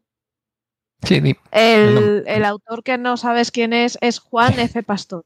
Que es que me, daba apuro por el hombre. sí, sí, sí, sí, sí. Iba a buscar ahora también porque está feo no... Me daba mucho mencionar. por- Sí, creo que la autora principal es Gema, si no me equivoco, o por lo menos pa- pa- aparece como primera au- autora. El orden de los autores es Mauricio Antón, Ah, Gemma Silicio. Juan Pastor y el que está en último lugar y con el correo como contacto es Manuel Eh, Salesa. Bueno, sabes, aquí está, en es del Museo de Ciencias Naturales de aquí de... Madrid. Son todos de aquí del Museo de Ciencias Naturales. No, eh, Gema es de, de la Universidad de... Lo aparece de de... Alcalá. No, de... está- aparece como... está- trabaja para el extranjero en este paper. La Universidad de Königsberg o algo así. Es que si le, si le das a Gema Silicio en iPaper, te aparece Departamento aparece? de Paleobiología, Museo Nacional de Ciencias Naturales de SIC. Sí, pues eh, está trabajando para. Si no me equivoco, vamos, y ya preguntaremos a ver si no hemos metido la pata mucho. Y era eso solo que es. Lo bonito es que, que es, es como utilizando mucho la biología moderna para poder ver qué ha ocurrido ahí, que no. Que luego hay el típico meme que hay en internet que aparece en esto es lo que. como es un hipopótamo ahora, y esto es como lo reconstruirían basándose en las paleoreconstrucciones dentro de mil años los, los paleontólogos del futuro o algo así y aparecen unas imágenes completamente aberrantes que hacen llorar a cualquier paleo, paleoartista. Y eh, esto viene bien para que vean que todo lo que se estudia para poder llegar a dibujar un, un animal. Tú coges las ilustraciones de los años, sobre todo de dinosaurios, que son los que más conozco yo, del siglo XIX, y los pones junto con los, toda la evolución del siglo XX y ahora, y ves que todos los cambios que ha habido. De hecho, si alguno veis el documental de este que, hemos mencionado antes, veréis el tiranosaurio no tiene la forma esbelta y delicada que, que estamos acostumbrados a ver. Ponen un animal que tiene los, los dientes mucho más tapados, nos lo está enseñando todo el tiempo, que, que por lo visto los animales en la naturaleza no van con la boca abierta todo el rato, como en, en Parque Jurásico.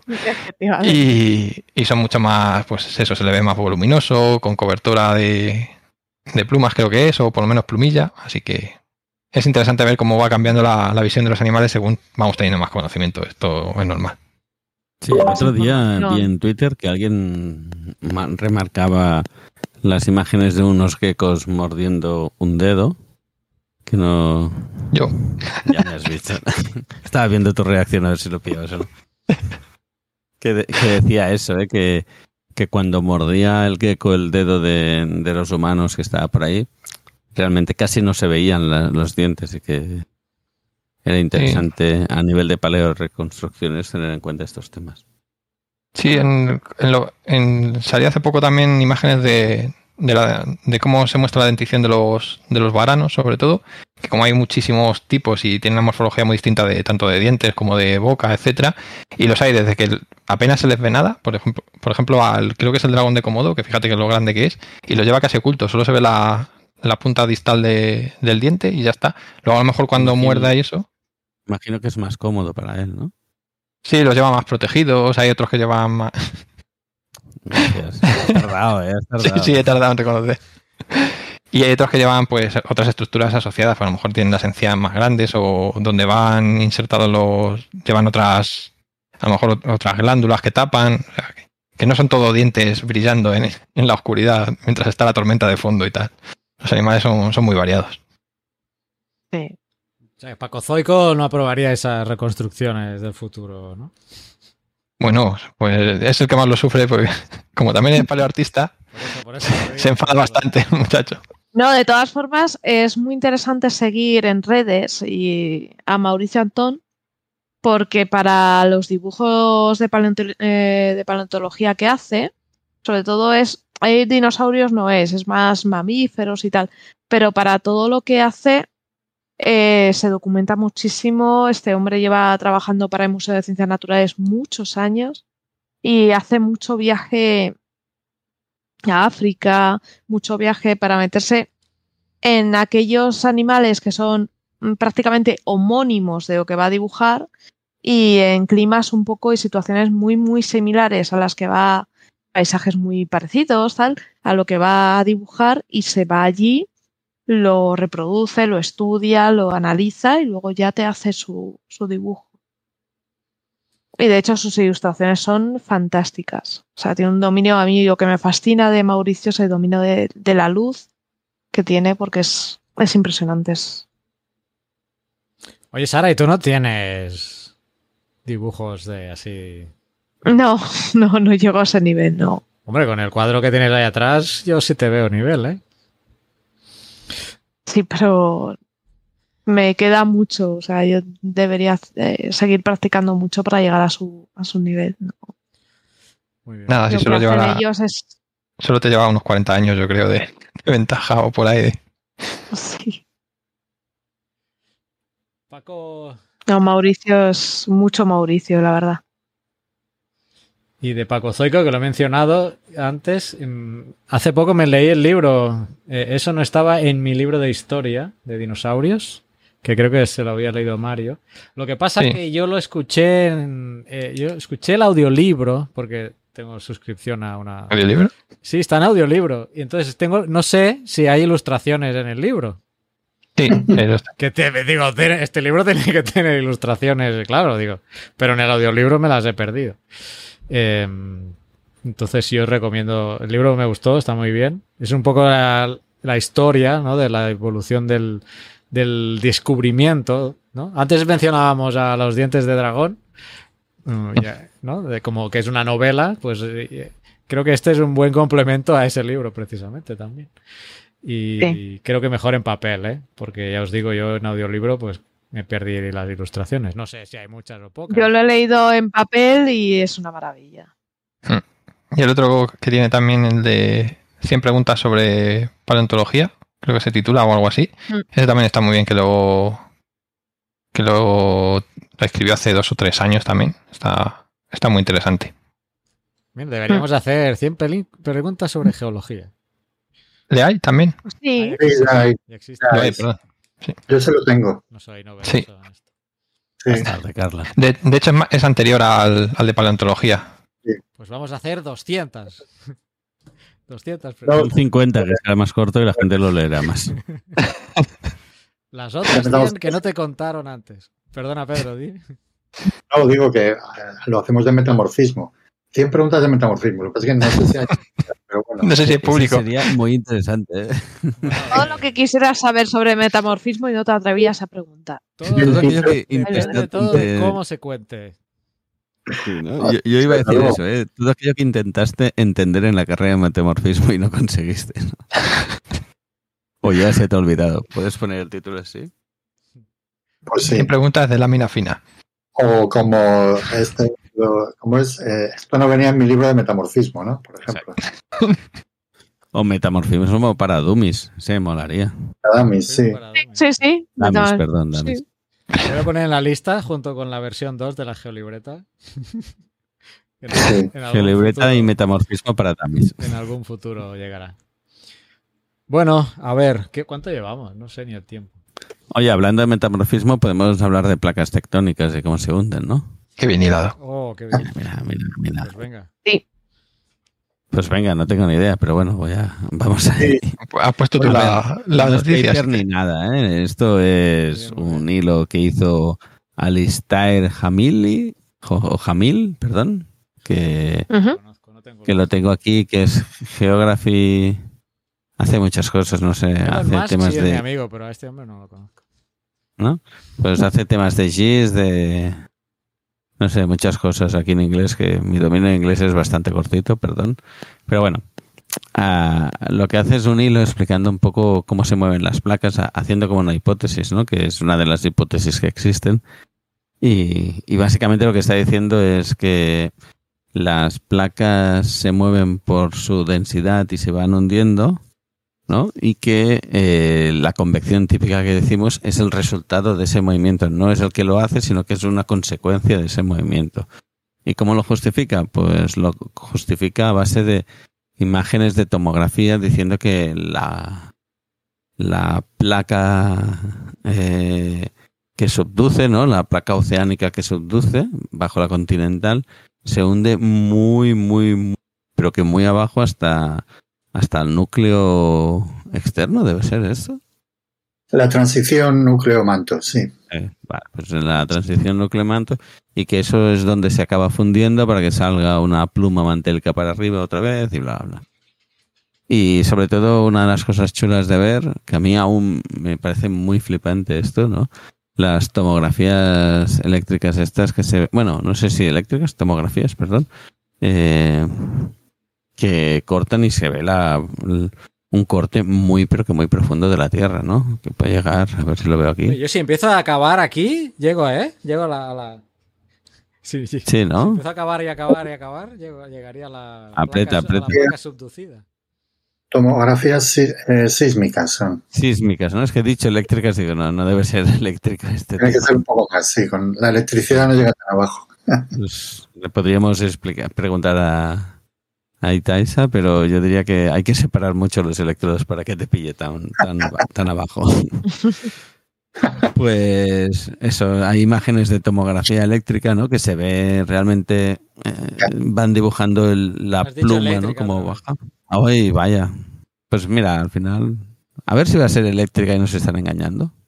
No, es sísmica, porque si fuera eléctrica saldría Hemos más cara. Está la luz muy cara. Vamos a crear una, una un Con- film de mira, para hacer una tomografía a esa profundidad, electrocutas el planeta. O sea, Sí, sí, es que tendrías que poner un electrodo lo dejas en- frito. en, en los Alpes, ¿no? Hay en los Andes, perdón, y otro en el Himalaya, ¿no? Y, y meter un... No, no, no, no te ha quedado bien el chiste. Uno en los Apeninos y otro en los, Ah, eh, eso, los- mira, muy bien, Pues- es verdad. en los Andes. No lo pensabas. Y otro a Y, medio y camino. tienes que ir. Y otro a medio. medio camino, sí. Uy, qué nivel, ¿eh? Que, que, que- No, fino. Habrá mucha gente que dirá, ¿qué están diciendo esto? ¿Qué están hablando? A hablando. nadie. Pero, pero no estará un YouTube de geología Que esto. busquen en Google, que busquen en Google. Pues bueno, eso, que se ven las tomografías sísmicas, eh, donde se ven las cortezas oceánicas subduciendo por debajo de la, de la continental y se ven unos ejemplos, por ejemplo, de Sudamérica, que está contra- cortado en dos ¿No zonas. sale aquí, Centroamérica? Vaya. No, está en la placa de Nazca, sobre un todo. Y, y bueno, se ve eso, ¿eh? Eh, En la tomografía lo que se supone que es la placa subduciendo y bajando bastante para abajo. Hay diferentes modelos, hay algunos que bajan más verticales, otros que se hori- horizontalizan más. Ujú. Ya depende del sitio, pero que, es muy chulo y además es muy flipante eso, de tener las tomografías sísmicas que te dan una imagen de cómo está subduciendo, porque hasta hace un tiempo nos lo imaginábamos, lo, lo dibujábamos, pero yo siempre me acuerdo del dibujo de la, de la placa que empezaba a entrar en el manto y se deshacía, ¿no? Y ahora se ven eh, eh, modelos y ejemplos de, de tramos que entran muy, muy abajo. O sea que súper chulo. Y es más, Pues sí. en, en- en la misma placa puede, puede a, a lo largo de la historia puede tener haberse mm, movido el ángulo de- del plano, ¿no? De Benioff. Aquí mismo Sí. en Salvador, eh, antiguamente eh, el ángulo era menor y hoy está más inclinado, con lo que el vulcanismo se, ha- se ha- fue moviendo hacia la zona bueno actual, ¿no? Antes era más hacia el norte el vulcanismo y, ahora es más al sur. Y eso depende de la velocidad a la que eh, se produce la subducción. Eh, creo recordar que si era más rápido entraba, entraba más plana y si descendía la velocidad, pues entonces lo que hacía era que se, se ponía más vertical.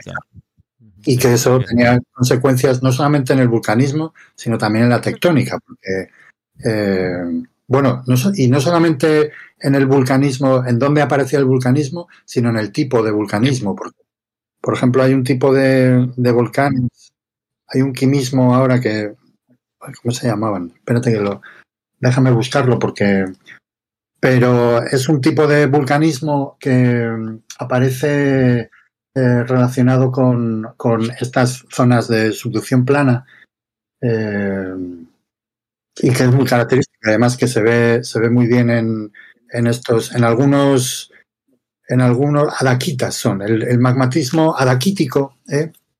que es un magmatismo, a ver, desde el punto de vista litológico y todo es normal, o sea, lo único es que tiene una química un poco extraña. Tiene una relación, creo que era estroncio-itrio, una, una relación rara, ¿eh? muy anómala, y entonces, bueno, pues han sido, lo han, lo han distinguido, ¿no? Como algo, como algo eh, específico, ¿no? Las adaquitas.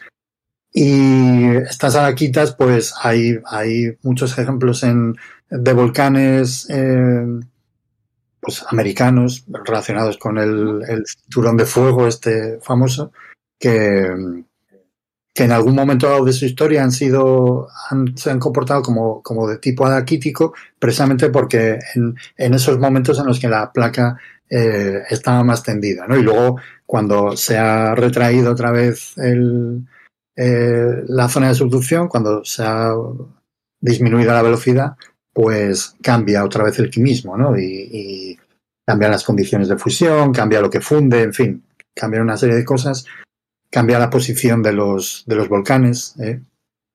Mira, proporciones altas cambia la técnica. también. de Y estroncio una pregunta. con itrio, Sí, eso, justo. Es que lantano su- con iterbio. Perdón, pero mi iterbio Puede no, ser. no me, no me sonaba. son tierras raras. Eh, son, lantano es de las ligeras y el iterbio es de Y las... el iterbio reconozco Sí. que no lo había oído en la vida. Pues antes que el lutecio, está, es de las, de las pesadas. ¿Mm? Bueno, Parecen personajes de cómic, ¿eh? El Lutencio y el Iterio. agentes de la tía, ¿no? la tía. Sí, sí, sí, pero total. El, el lutecio más de, de Asterix y Obelix. También puede ser. Sí, desde luego. Es el que, Y- el que acompañaba al que tocaba la flauta, ¿no? A mí me gusta mucho es el praseodimio. Ese es el mejor. Y luego, pues, pues nada. Sí, este modelo que, que nos has enseñado, la verdad es que se conoce también desde hace tiempo. O sea, eh,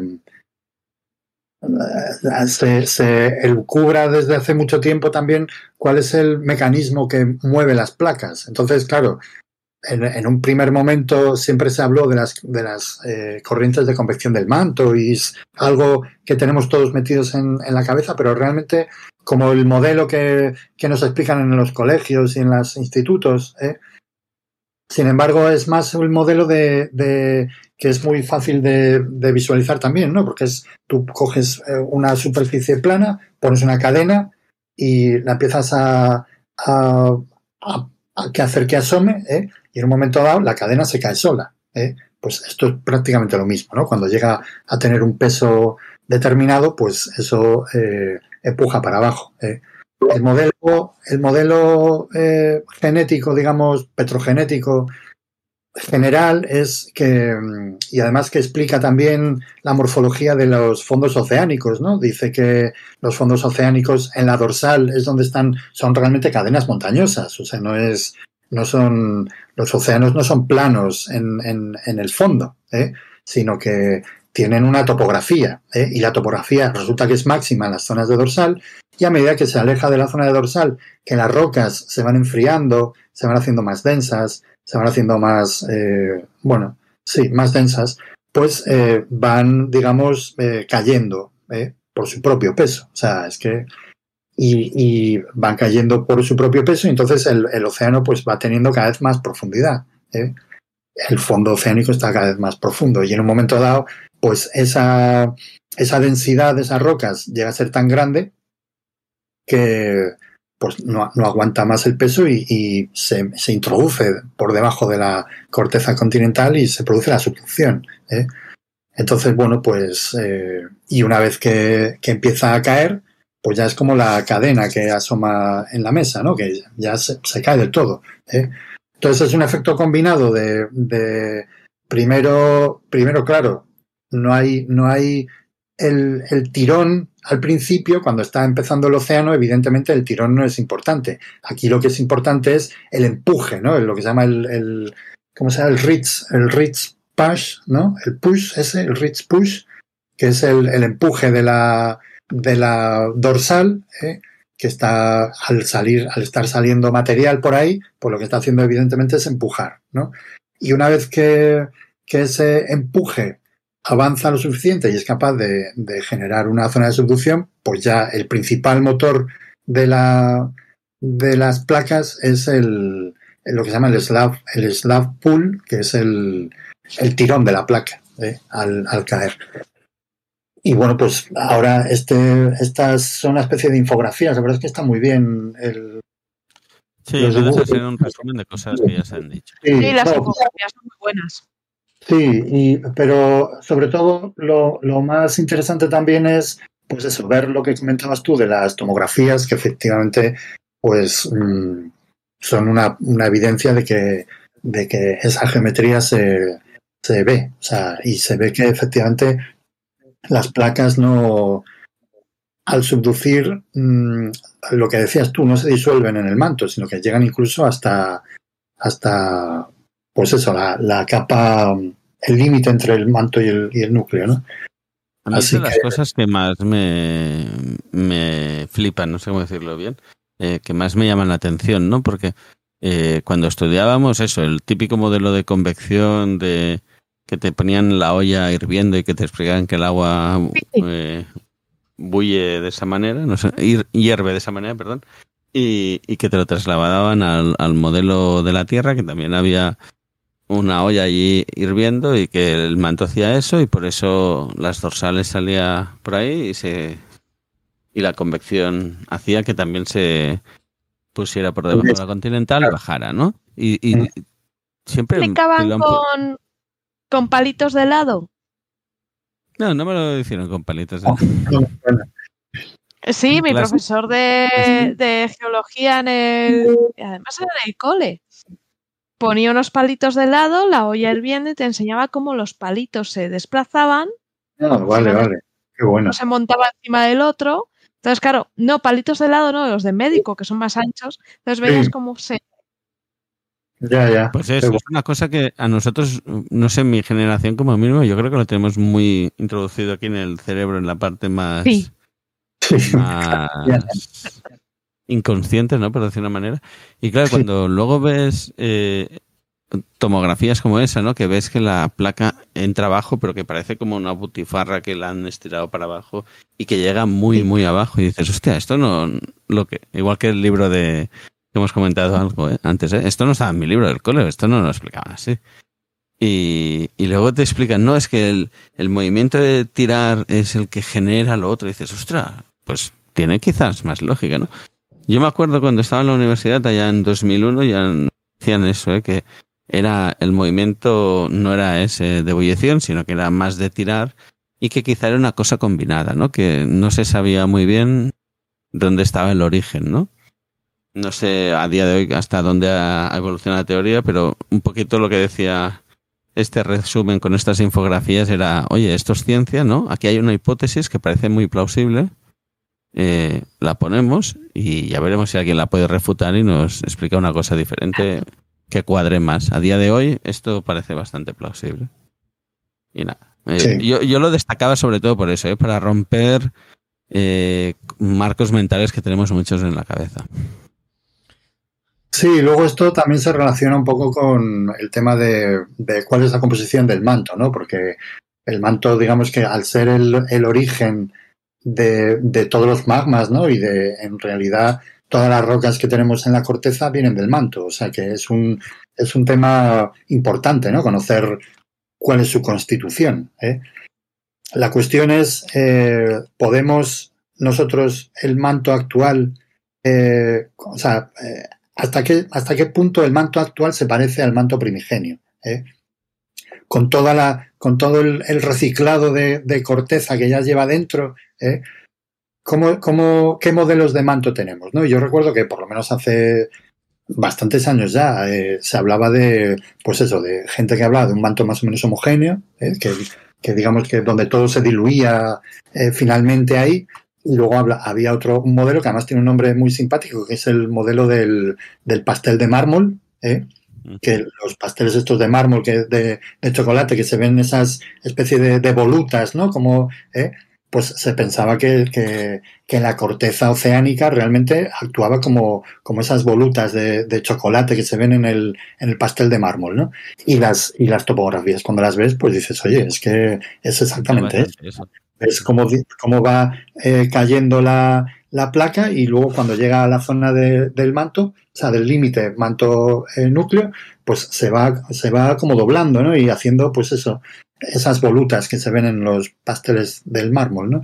Y ese modelo, yo recuerdo que, pues, yo qué sé, de los años 90, o sea, es de hace bastante tiempo. O sea, que ya, ya desde el principio se, se lucubraba con ese tipo de, vamos, desde el principio, desde hace mucho tiempo se lucubraba con ese tipo de posibilidad, ¿no? Y, bueno, es interesante ver cómo, cómo con nuevas técnicas, eh, pues se pueden confirmar o, no, o refutar definitivamente hipótesis que se plantearon en su, ide en su momento como ideas así un poco, bueno, como, como experimentos mentales prácticamente, ¿no? Porque eh, para hablar del manto po pocas evidencias tienes, ¿no? Para, ser capaz de, de, de decir algo, ¿no? Sobre todo hace, pues eso, 30, 40 años o incluso más, ¿no? Ahora ya pues tenemos una tecnología que nos permite ver, tener más fuentes de información, ¿no? Y eso siempre está bien. Pedro, una pregunta. Cuando hablábamos de si subduce más vertical o más Sí, tendido. más planalmente, eh, eh, cuando es más, eh, más vertical es un magmatismo más básico y si tiende a la horizontalidad hace que sea más ácido. Bueno, podría, Mm, sí, puede, puede ser así, porque claro, al, lo que ocurre, lo que ocurre cuando, cuando se produce lo que se llama el, el, eh, el retroceso de la, de la placa, ¿no? El, el rollback se llama, el s- slab rollback, pues lo que ocurre es que, claro, tú, tú tienes aquí la, esto que, que, que digamos la geometría, ¿no? Y tienes una cuña de manto muy pequeña, ¿vale? Entre lo que es la corteza continental y lo que es la, la- lo que subduce, ¿no? Entonces, si tú haces esto, ¿eh? generas un hueco mucho mayor. ¿Eso qué hace? Eso hace que entre material más o menos nuevo eh, y más caliente y más primitivo, digamos, del manto y que mm, pues active esa zona un poco más ¿eh?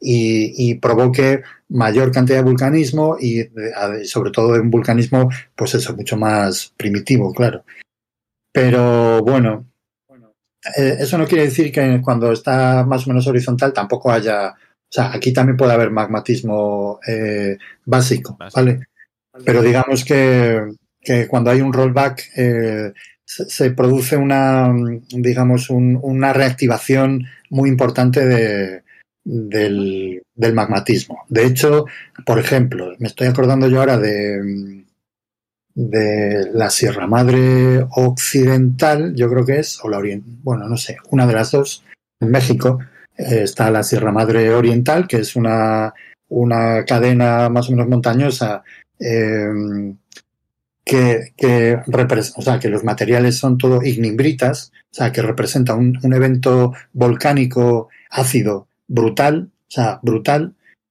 eh, y que una de las explicaciones que se da para, para, porque claro, es un vulcanismo muy abundante en muy poco tiempo, creo que es, es relativamente reciente, es del, yo creo que la Sierra Madre Oriental es de occidental, es, es eh, cenozoico, en algún momento del cenozoico, ¿no? Y, y, bueno, digamos que lo que se piensa es, bueno, en este caso no, más que, más que, bueno, hay varias teorías, ¿no? Una de ellas, efectivamente, es la de la del rollback de la placa, que hace que, que al entrar más material más caliente funda más fácilmente la corteza y eso es lo que da lugar a, los, a las riolitas. Y luego, bueno, hay otra hipótesis que dice que, que lo que ocurre en realidad es que en esa zona estaba, estaba subduciendo esta placa, yo creo que era Juan de Fuca o algo así, una de estas que luego desaparecieron. Eh, y entonces lo que, lo que subdujo en ese momento justo, pues era la dorsal. Y entonces la dorsal, claro, cuando subdujo, pues es una, es una fractura. Entonces, si esto subduce, de repente eh, se, una se cae más que la otra. ¿eh? Y entonces se, se abre un hueco. Y este hueco lo que provocó fue la entrada, en cualquier caso, es la entrada de nuevo material básico, vamos, en este caso ultra básico, claro, porque es el, estamos hablando del manto, pero más caliente que mm, funde la, la, base de la corteza y entonces pues provoca un vulcanismo muy rápido en muy poco tiempo. Wow. Y eso es la Sierra Madre eh, Occidental. Hay otros eventos a lo largo de toda Sudamérica eh, similares también de, de, de, eventos volcánicos muy importantes que se relacionan siempre con o bien con subducción de, de las dorsales eh, o bien con rollback. ¿Mm? Por cierto, que la daquita eh, proviene de la isla Adak, en Alaska. Y eso quiero decir, está en, en Kamchatka o por ahí, ¿no? Es, es del es, de, es una de estas islas rusas, ¿no? Me parece que es. Pues pertenece a Alaska, dice. Alaska, bueno. En Alaska, dice. Está en las Aleutianas debe ser, El ¿no? mapa no lo sé dónde queda exactamente. Habría que buscarlo en el Google Maps. Isla Yo voy a decir, mira, ahora estábamos hablando de Sierra Madre, y para que la gente se haga una idea, si nos están escuchando, eh, es paralelo a la península de California para abajo, pues un poquito más adentro y entrando en México, bajando, para que la gente Sí, pueda hacer una idea mental de que dónde está Sierra Madre. Sierra Madre Pacífico. Eso, el lado pacífico de, de- es la occidental, claro, luego hay una Sierra Madre Oriental que está en el otro lado. Eh, y la ADAC está en, en este grupillo de islas que son, ¿esto cómo se llama? El, eh, los, ay, por favor, que no viene aquí el nombre. Eh, sí, las aleutianas, eso. ¿eh? Aquí hay otra zona de subducción, evidentemente, ¿no? Y entonces, bueno, muy, pues, muy bestia, esta es famosa también. Sí, esta está muy bien. Entonces, bueno, pues y aquí hay un montón de, vol- de volcanes, muchos de los volcanes que nos pone eh, Nahum, a veces el Klitschko y el, y el, bueno, unos volcanes muy chulos que hay por esa zona, eh, están, están por aquí, de los que nos pone siempre, Y es Eh, una no. zona también de sismos muy potentes. Es una zona donde hay mucha velocidad Sí. de placas, ¿no? Y Sí. una subducción importante y, y terremotos así de 8 y 9, por esa zona hay algunos. pues sí. Por cierto, dejadme saludar a Marisa Castiñeira, que nos está viendo. De hecho, ha preguntado por aquí. Eh, nos saluda, además, nos pregunta, y como estamos hablando de esto, eh, dice que los alumnos siempre me preguntan ¿cuándo se puede abrir una zona de subducción aquí en nuestra costa? ¿Puede ser ahora? Eh, Pues sí, hay, a ver, en nuestra costa, claro, si me, si me dices la costa gallega, te digo yo que, bueno, Difícil, ¿no? mm, eh, todavía no, pero, pero un poco más al sur, eh, en la zona del Golfo de Cádiz, pues ahí ya se está empezando a formar algo. O sea, ahí hay alguna publicación que lo que están diciendo es que algunos de los terremotos que se producen por ahí, eh, que la mayoría están relacionados con, son en dirección, ¿no? Porque están relacionados con una transformante que atraviesa, eh, vamos, que pasa por el estrecho de Gibraltar, pero, pero hay algunos terremotos que son inversos, que son de, de, de componente inversa, o sea, que no son, no, no son en dirección, ¿eh? no son transformantes, sino que son eh, de, de, de fallas inversas, que es justamente el tipo de, de, mecanismo que se vería en una zona de subducción. Entonces, bueno, digamos que, se lucubra que, que, en esa zona pudiera estar empezando ya a formarse una, una subducción. Si empieza ahí y luego sigue evolucionando, evidentemente, pues se irá para el norte y para el sur. O sea que en un momento dado llegará a Galicia, evidentemente, ¿no? Pero esto, digamos que, bueno, no lo nosotros. O sea, yo creo el que. Límite África península ibérica, eh, hay una subducción por debajo de la africana, de la africana por debajo de la, de la península y de Europa, o en nuestro Digamos, tramo es solo transformante y no, no, hay tal subducción ahí. Es que debe ser un límite o sea, complicado, ¿no? Un límite complicado, sí, porque ahí hay, ahí hay involucrado también otro, otro, digamos, invitado, eh, que es la placa de Alborán, eh, que ahí, o sea, la placa de Alborán, tú te pones a preguntarle a la gente, oye, ¿y la placa de Alborán? Y, y vamos, mmm, a cinco que preguntes te van a dar seis respuestas diferentes cada uno, además, o sea, ¿eh? entonces es un sitio... Como buenos geólogos, claro. Evidentemente, ¿no? Pero este más todavía, o sea, este más. ¿eh? Y entonces, bueno, pues sí, evidentemente está, está África tirando para el, para el norte y, y algo de subducción hubo, o sea, hubo en su momento. Ahora, yo no sé ese límite si sigue siendo de subducción o ha evolucionado de alguna manera. O sea, a mí no me parece que en este momento este, no lo sé, la verdad es que no, no vamos, no me atrevo a decirlo. La, seguro que algo de subducción tiene que haber en algún lado, pero, pero una de transformante. Luego decir el, el corte ECORS que se hizo del Pirineo, sí. ¿no? Transversal del Pirineo. Ahí sí que se demostró que hay una cola de subducción de la microplaca ibérica por debajo de la europea, ¿no? Sí, bueno, eso, claro, pero eso fue en el. O sea, una cosa es que lo, la hubo y otra cosa es que sigue activa. Eso también. Porque, claro, el problema es que la subducción. ¿Cuándo termina la subducción? Cuando se produce la colisión continental. Exacto. Claro, porque te estás, estás eh, haciendo chocar a dos materiales que son de la misma densidad, más o menos, ¿no? Mientras hay una, una placa oceánica que tiene mucha más densidad, evidentemente se va a ir todo para abajo. Pero en el momento en el que, en el que eh, tocan dos cosas que tienen la misma densidad, eso, ninguno de los dos va para abajo. O sea, La obducción, ¿no? Si no recuerdo mal. para arriba, van para arriba. Entonces, bueno, por eso se forman las montañas, claro.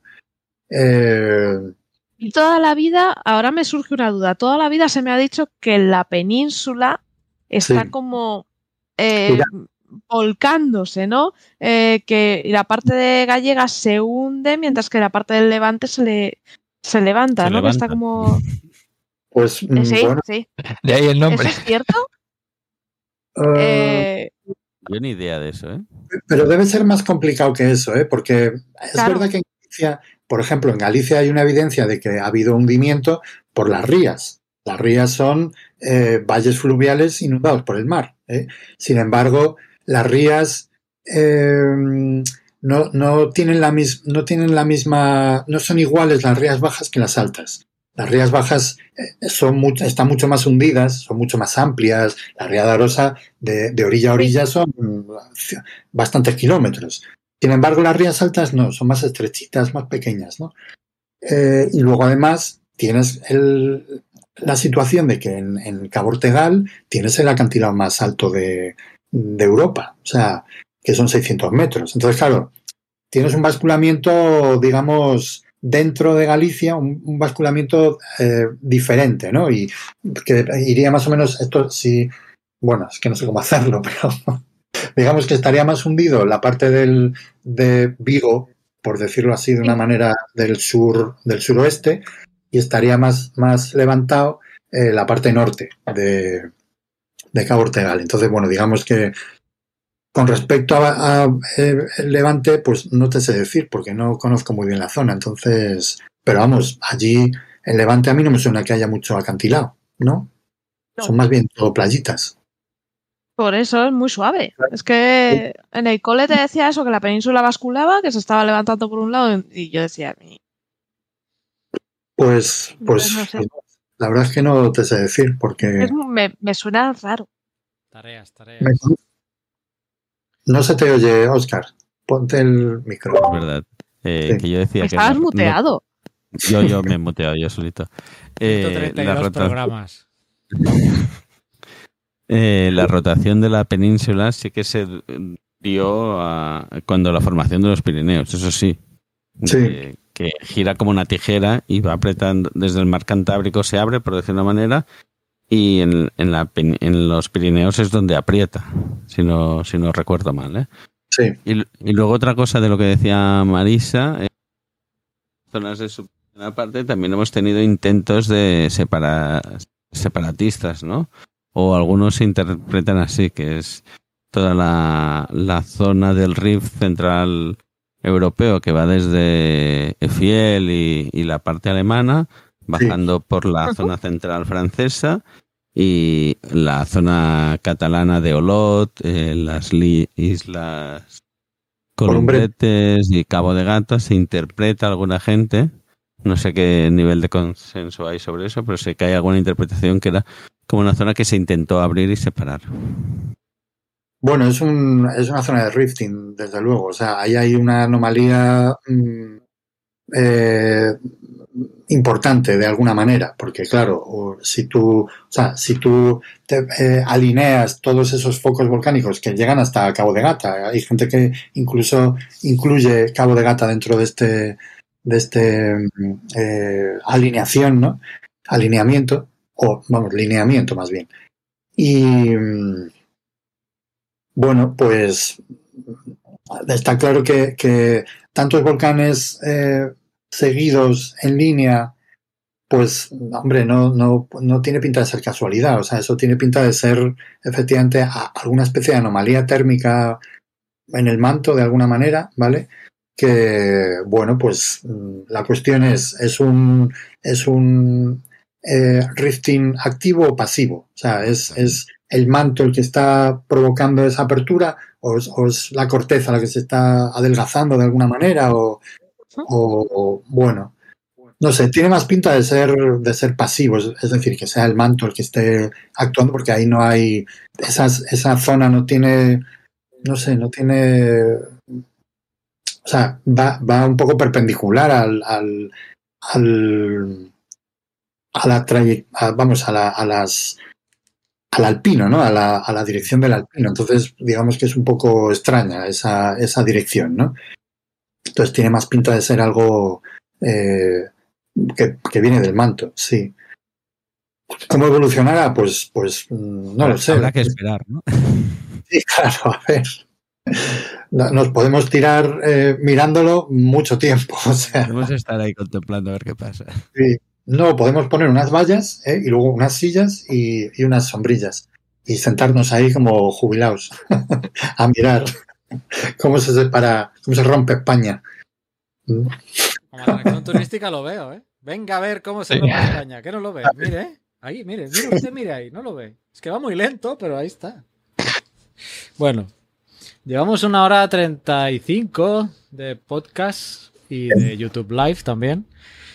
Mm, No sé, Oscar, ¿cómo lo ves? De tus previsiones. Ya sabes, la, mi, ya sabes mi teoría, ¿no? De, de, los podcasts de una hora, así que ya sabes lo que te voy a contestar. Entonces seguimos, ¿o qué? No, espera, déjame comentar lo de la. Eh, Foto. Cuéntame. ¿Cómo? Yo no me sé esa teoría, cuéntala, Oscar. No, no, yo tengo la teoría que el podcast tendría que durar 55 minutos o algo así. Que es como un, mira, un Marisa, espacio que. ¿ves? Marisa se ha conectado tarde. Claro, claro, sí, sí. Si, si Hay que dar respuesta a todo el mundo. Ya no nos hubiera Lo pierde, ¿eh? claro. Ya, ya, no nos hubiera podido preguntar. podido. No nos hubiera podido preguntar. Hay nueve, ojo, ¿eh? Yo qué sé. Ahora hay nueve personas viéndonos, ¿sí? Sí, sí, estamos en el pico álgido. Ya ves. Momento... Sí, lo peor de lo peor de esto es que dos o tres somos seguros del programa. Bueno, yo. Somos nosotros. Bueno, Estamos Claro. nosotros y, y Marisa. Bueno, porque no hacemos mucha publicidad del, del live. Esto va a ir al podcast de todas maneras, ahí nos escuchará más gente. Y cuando nos escuchen, que estar atentos que los mensuales ahora sepáis que los hacemos en, en directo por YouTube, por si os interesa. Eh, déjame comentar lo de la imagen ganadora de la, de la NASA. Creo que Venga, va. no sé si de la NASA o Te de dejamos. De la Oficina Nacional de Administración Oceánica y Atmosférica, que hace concursos de fotografías y bueno, pues ha ganado el, eh, una foto del Cumbre Vieja hecha desde la Estación Espacial Internacional por el astronauta Joshua Stevens de bueno de la erupción ¿no? de, de, de Cumbre Vieja lo que antes antes de empezar a emitir decíamos que, que, que son unos cansinos esta gente que se ganan todas las fotos. Ya en el 2013 ganó una foto del Tagoro y en el 2014 otra foto del archipiélago ya entero. Eh, pensaba que había, habían ganado más recientemente pero bueno eh, ya han ganado varias veces. Lamentablemente pues una foto que atrajo consecuencias bastante negativas, ¿no? Esa es la, la pena. Para pobre gente. Exacto. Entonces, si podéis ir a visitar, pues buscad, eh, o lo vamos a, lo vamos a poner en, en las notas del podcast y. y también de- en la descripción del, del vídeo de YouTube. Ya cuando terminemos la, la emisión, pues ya editaremos las, las notas. Me pasáis todos los Mm. links de los artículos que hemos comentado, así también los, los enlazaré, por si la gente quiere ir a ver ese, ese ma- maravilloso artículo de, de las patas de los T-Rex, por ejemplo. Eh, Ese es un forro, ¿eh? Solo, es solo texto. O sea, hay una foto de un T-Rex y nada más. O sea, es- Es- es clickbait. tremendo. O sea, yo lo he empezado a mirar y he dicho, ¿pero esto qué es? Por favor, un Entonces gráfico. enlazaré a la noticia del ABC que me he encontrado yo, que seguro que Mejor, sí. tendrá más fotos de- del periódico. Seguro. ABC Ciencia. Bueno, fue una noticia que salió, supongo que en todas las secciones de ciencia.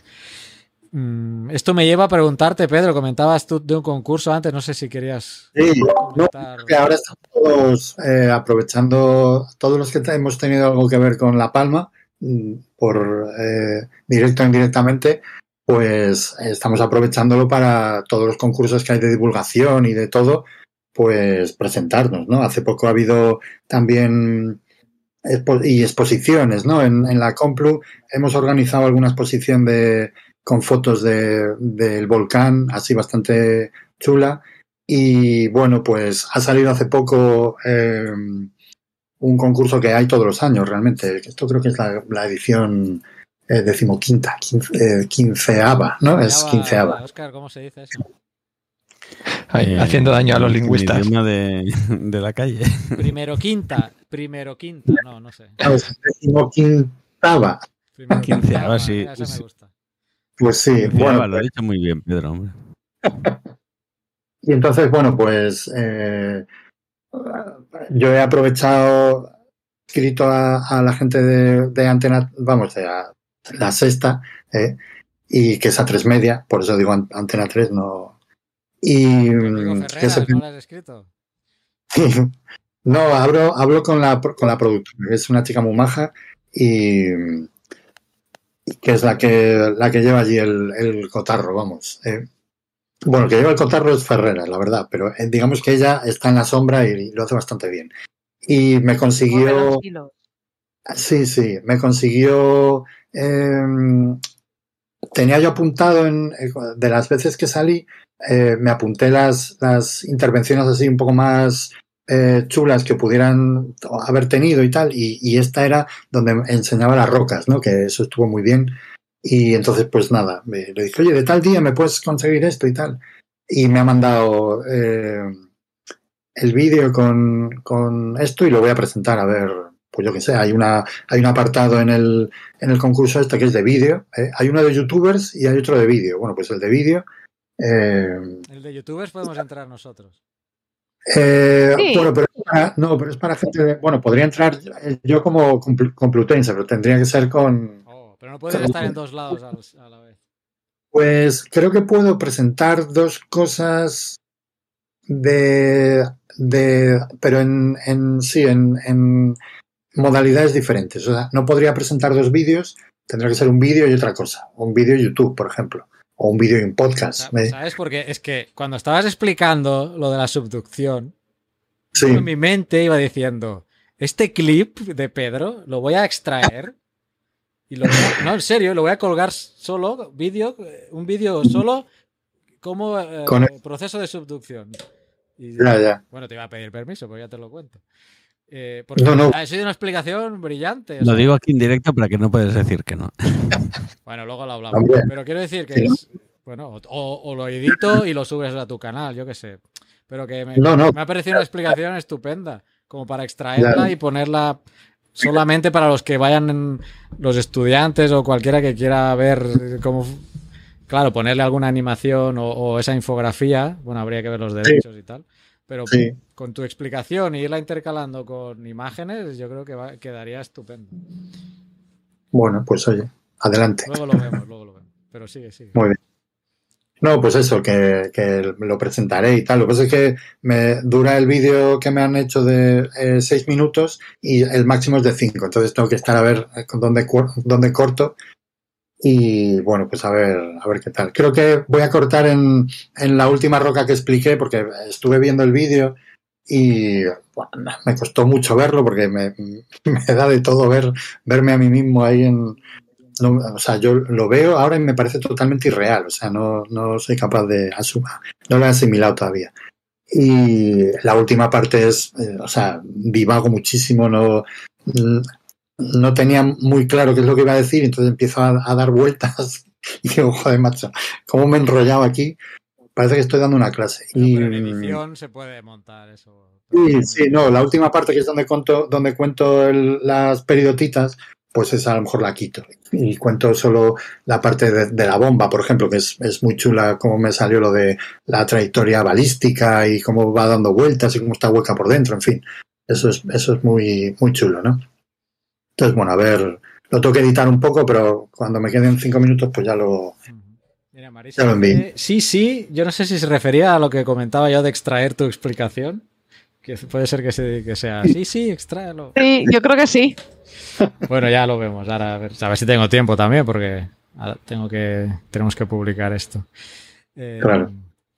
pues Muy no bien. sé si ibais a comentar algo más. ¿Se ha quedado alguien? con- Yo tenía cosas que contar, pero en honor a Oscar nos hemos parado- pasado 43, min- bueno, más, si son 55 o 50 nos hemos pasado. Nos hemos pasado mucho. Y sí. así además tengo material para el mes que viene, que esto no... Saturno creo que va a seguir ahí, ¿no? Todavía el mes que viene, así que... Cuando llegue Saturno, le tocará. Exacto. Ahí, ahí, bien, bien, bien. Oye, si no hay chiste, no hay alegría. Sí, chistes, claro que sí. Os animamos a que nos enviéis cosas por Twitter, por ejemplo, arroba geocastaway. Mm, Pues si queréis terminamos aquí. ¿Nadie Vale. quiere explicar algo más? No me dejéis tiempo que me pongo a divagar, ¿eh? No sé, yo esperaba un geochiste tuyo, ¿no? Hoy no hay chiste final, Carlos. No, no, no me prepa- Es que me los tengo que preparar. Oye, ¿y ahora que hacemos el, el- la emisión en YouTube, saldrá Naufraguito?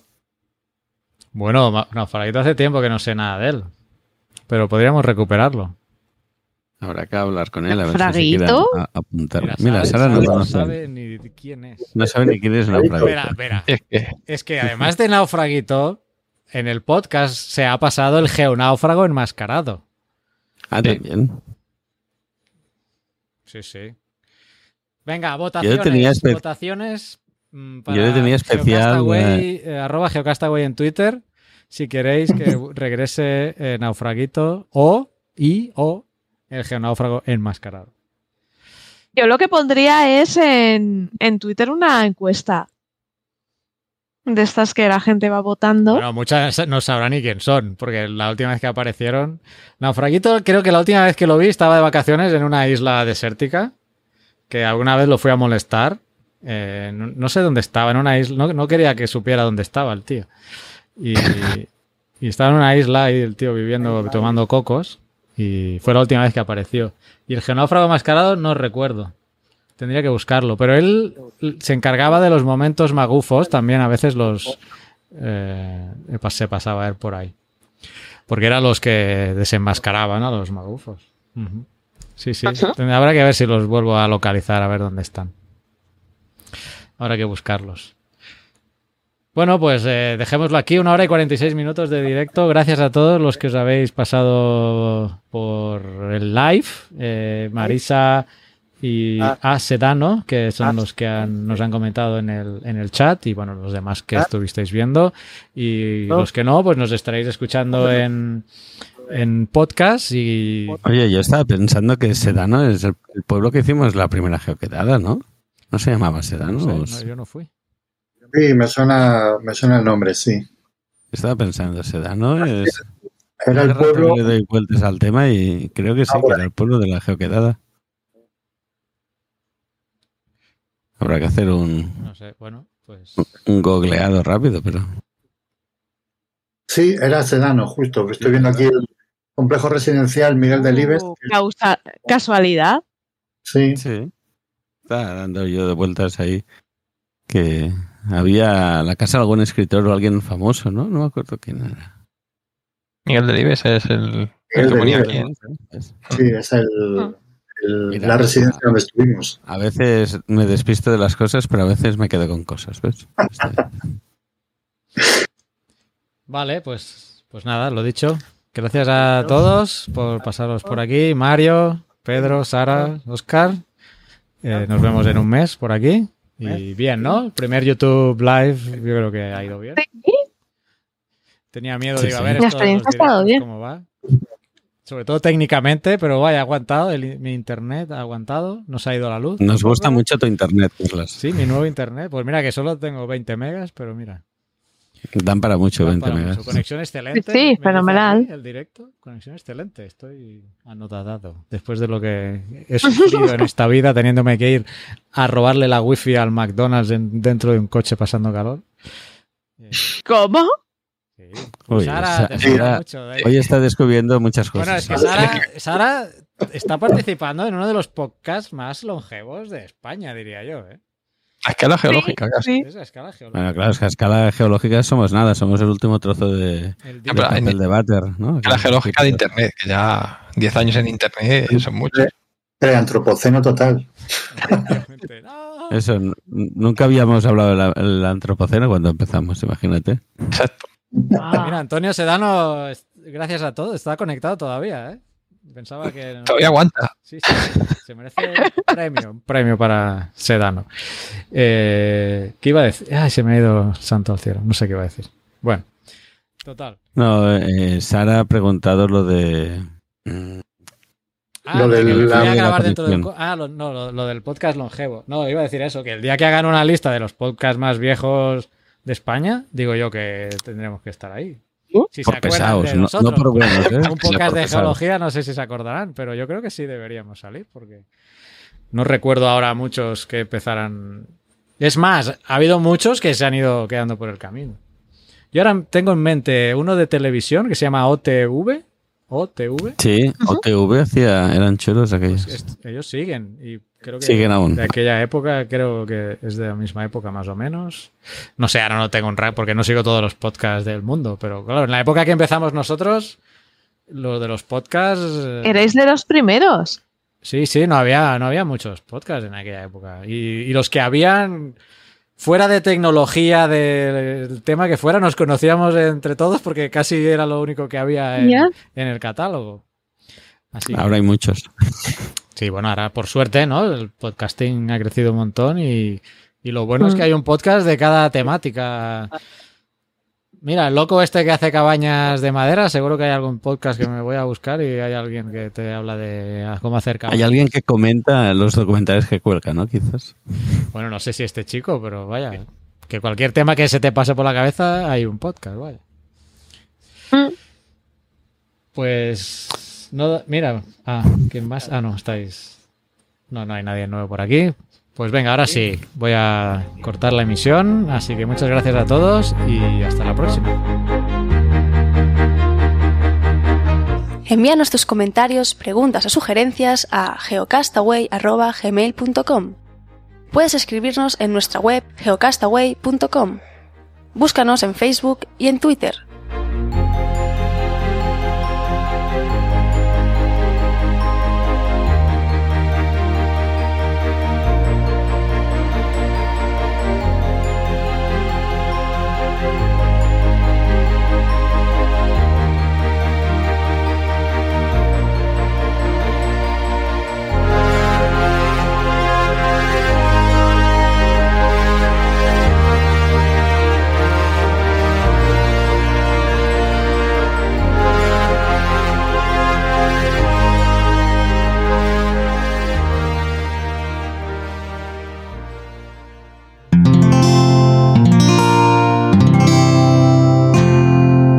Puedes escuchar más capítulos de este podcast y de todos los que pertenecen a la comunidad Cuonda en cuonda.com.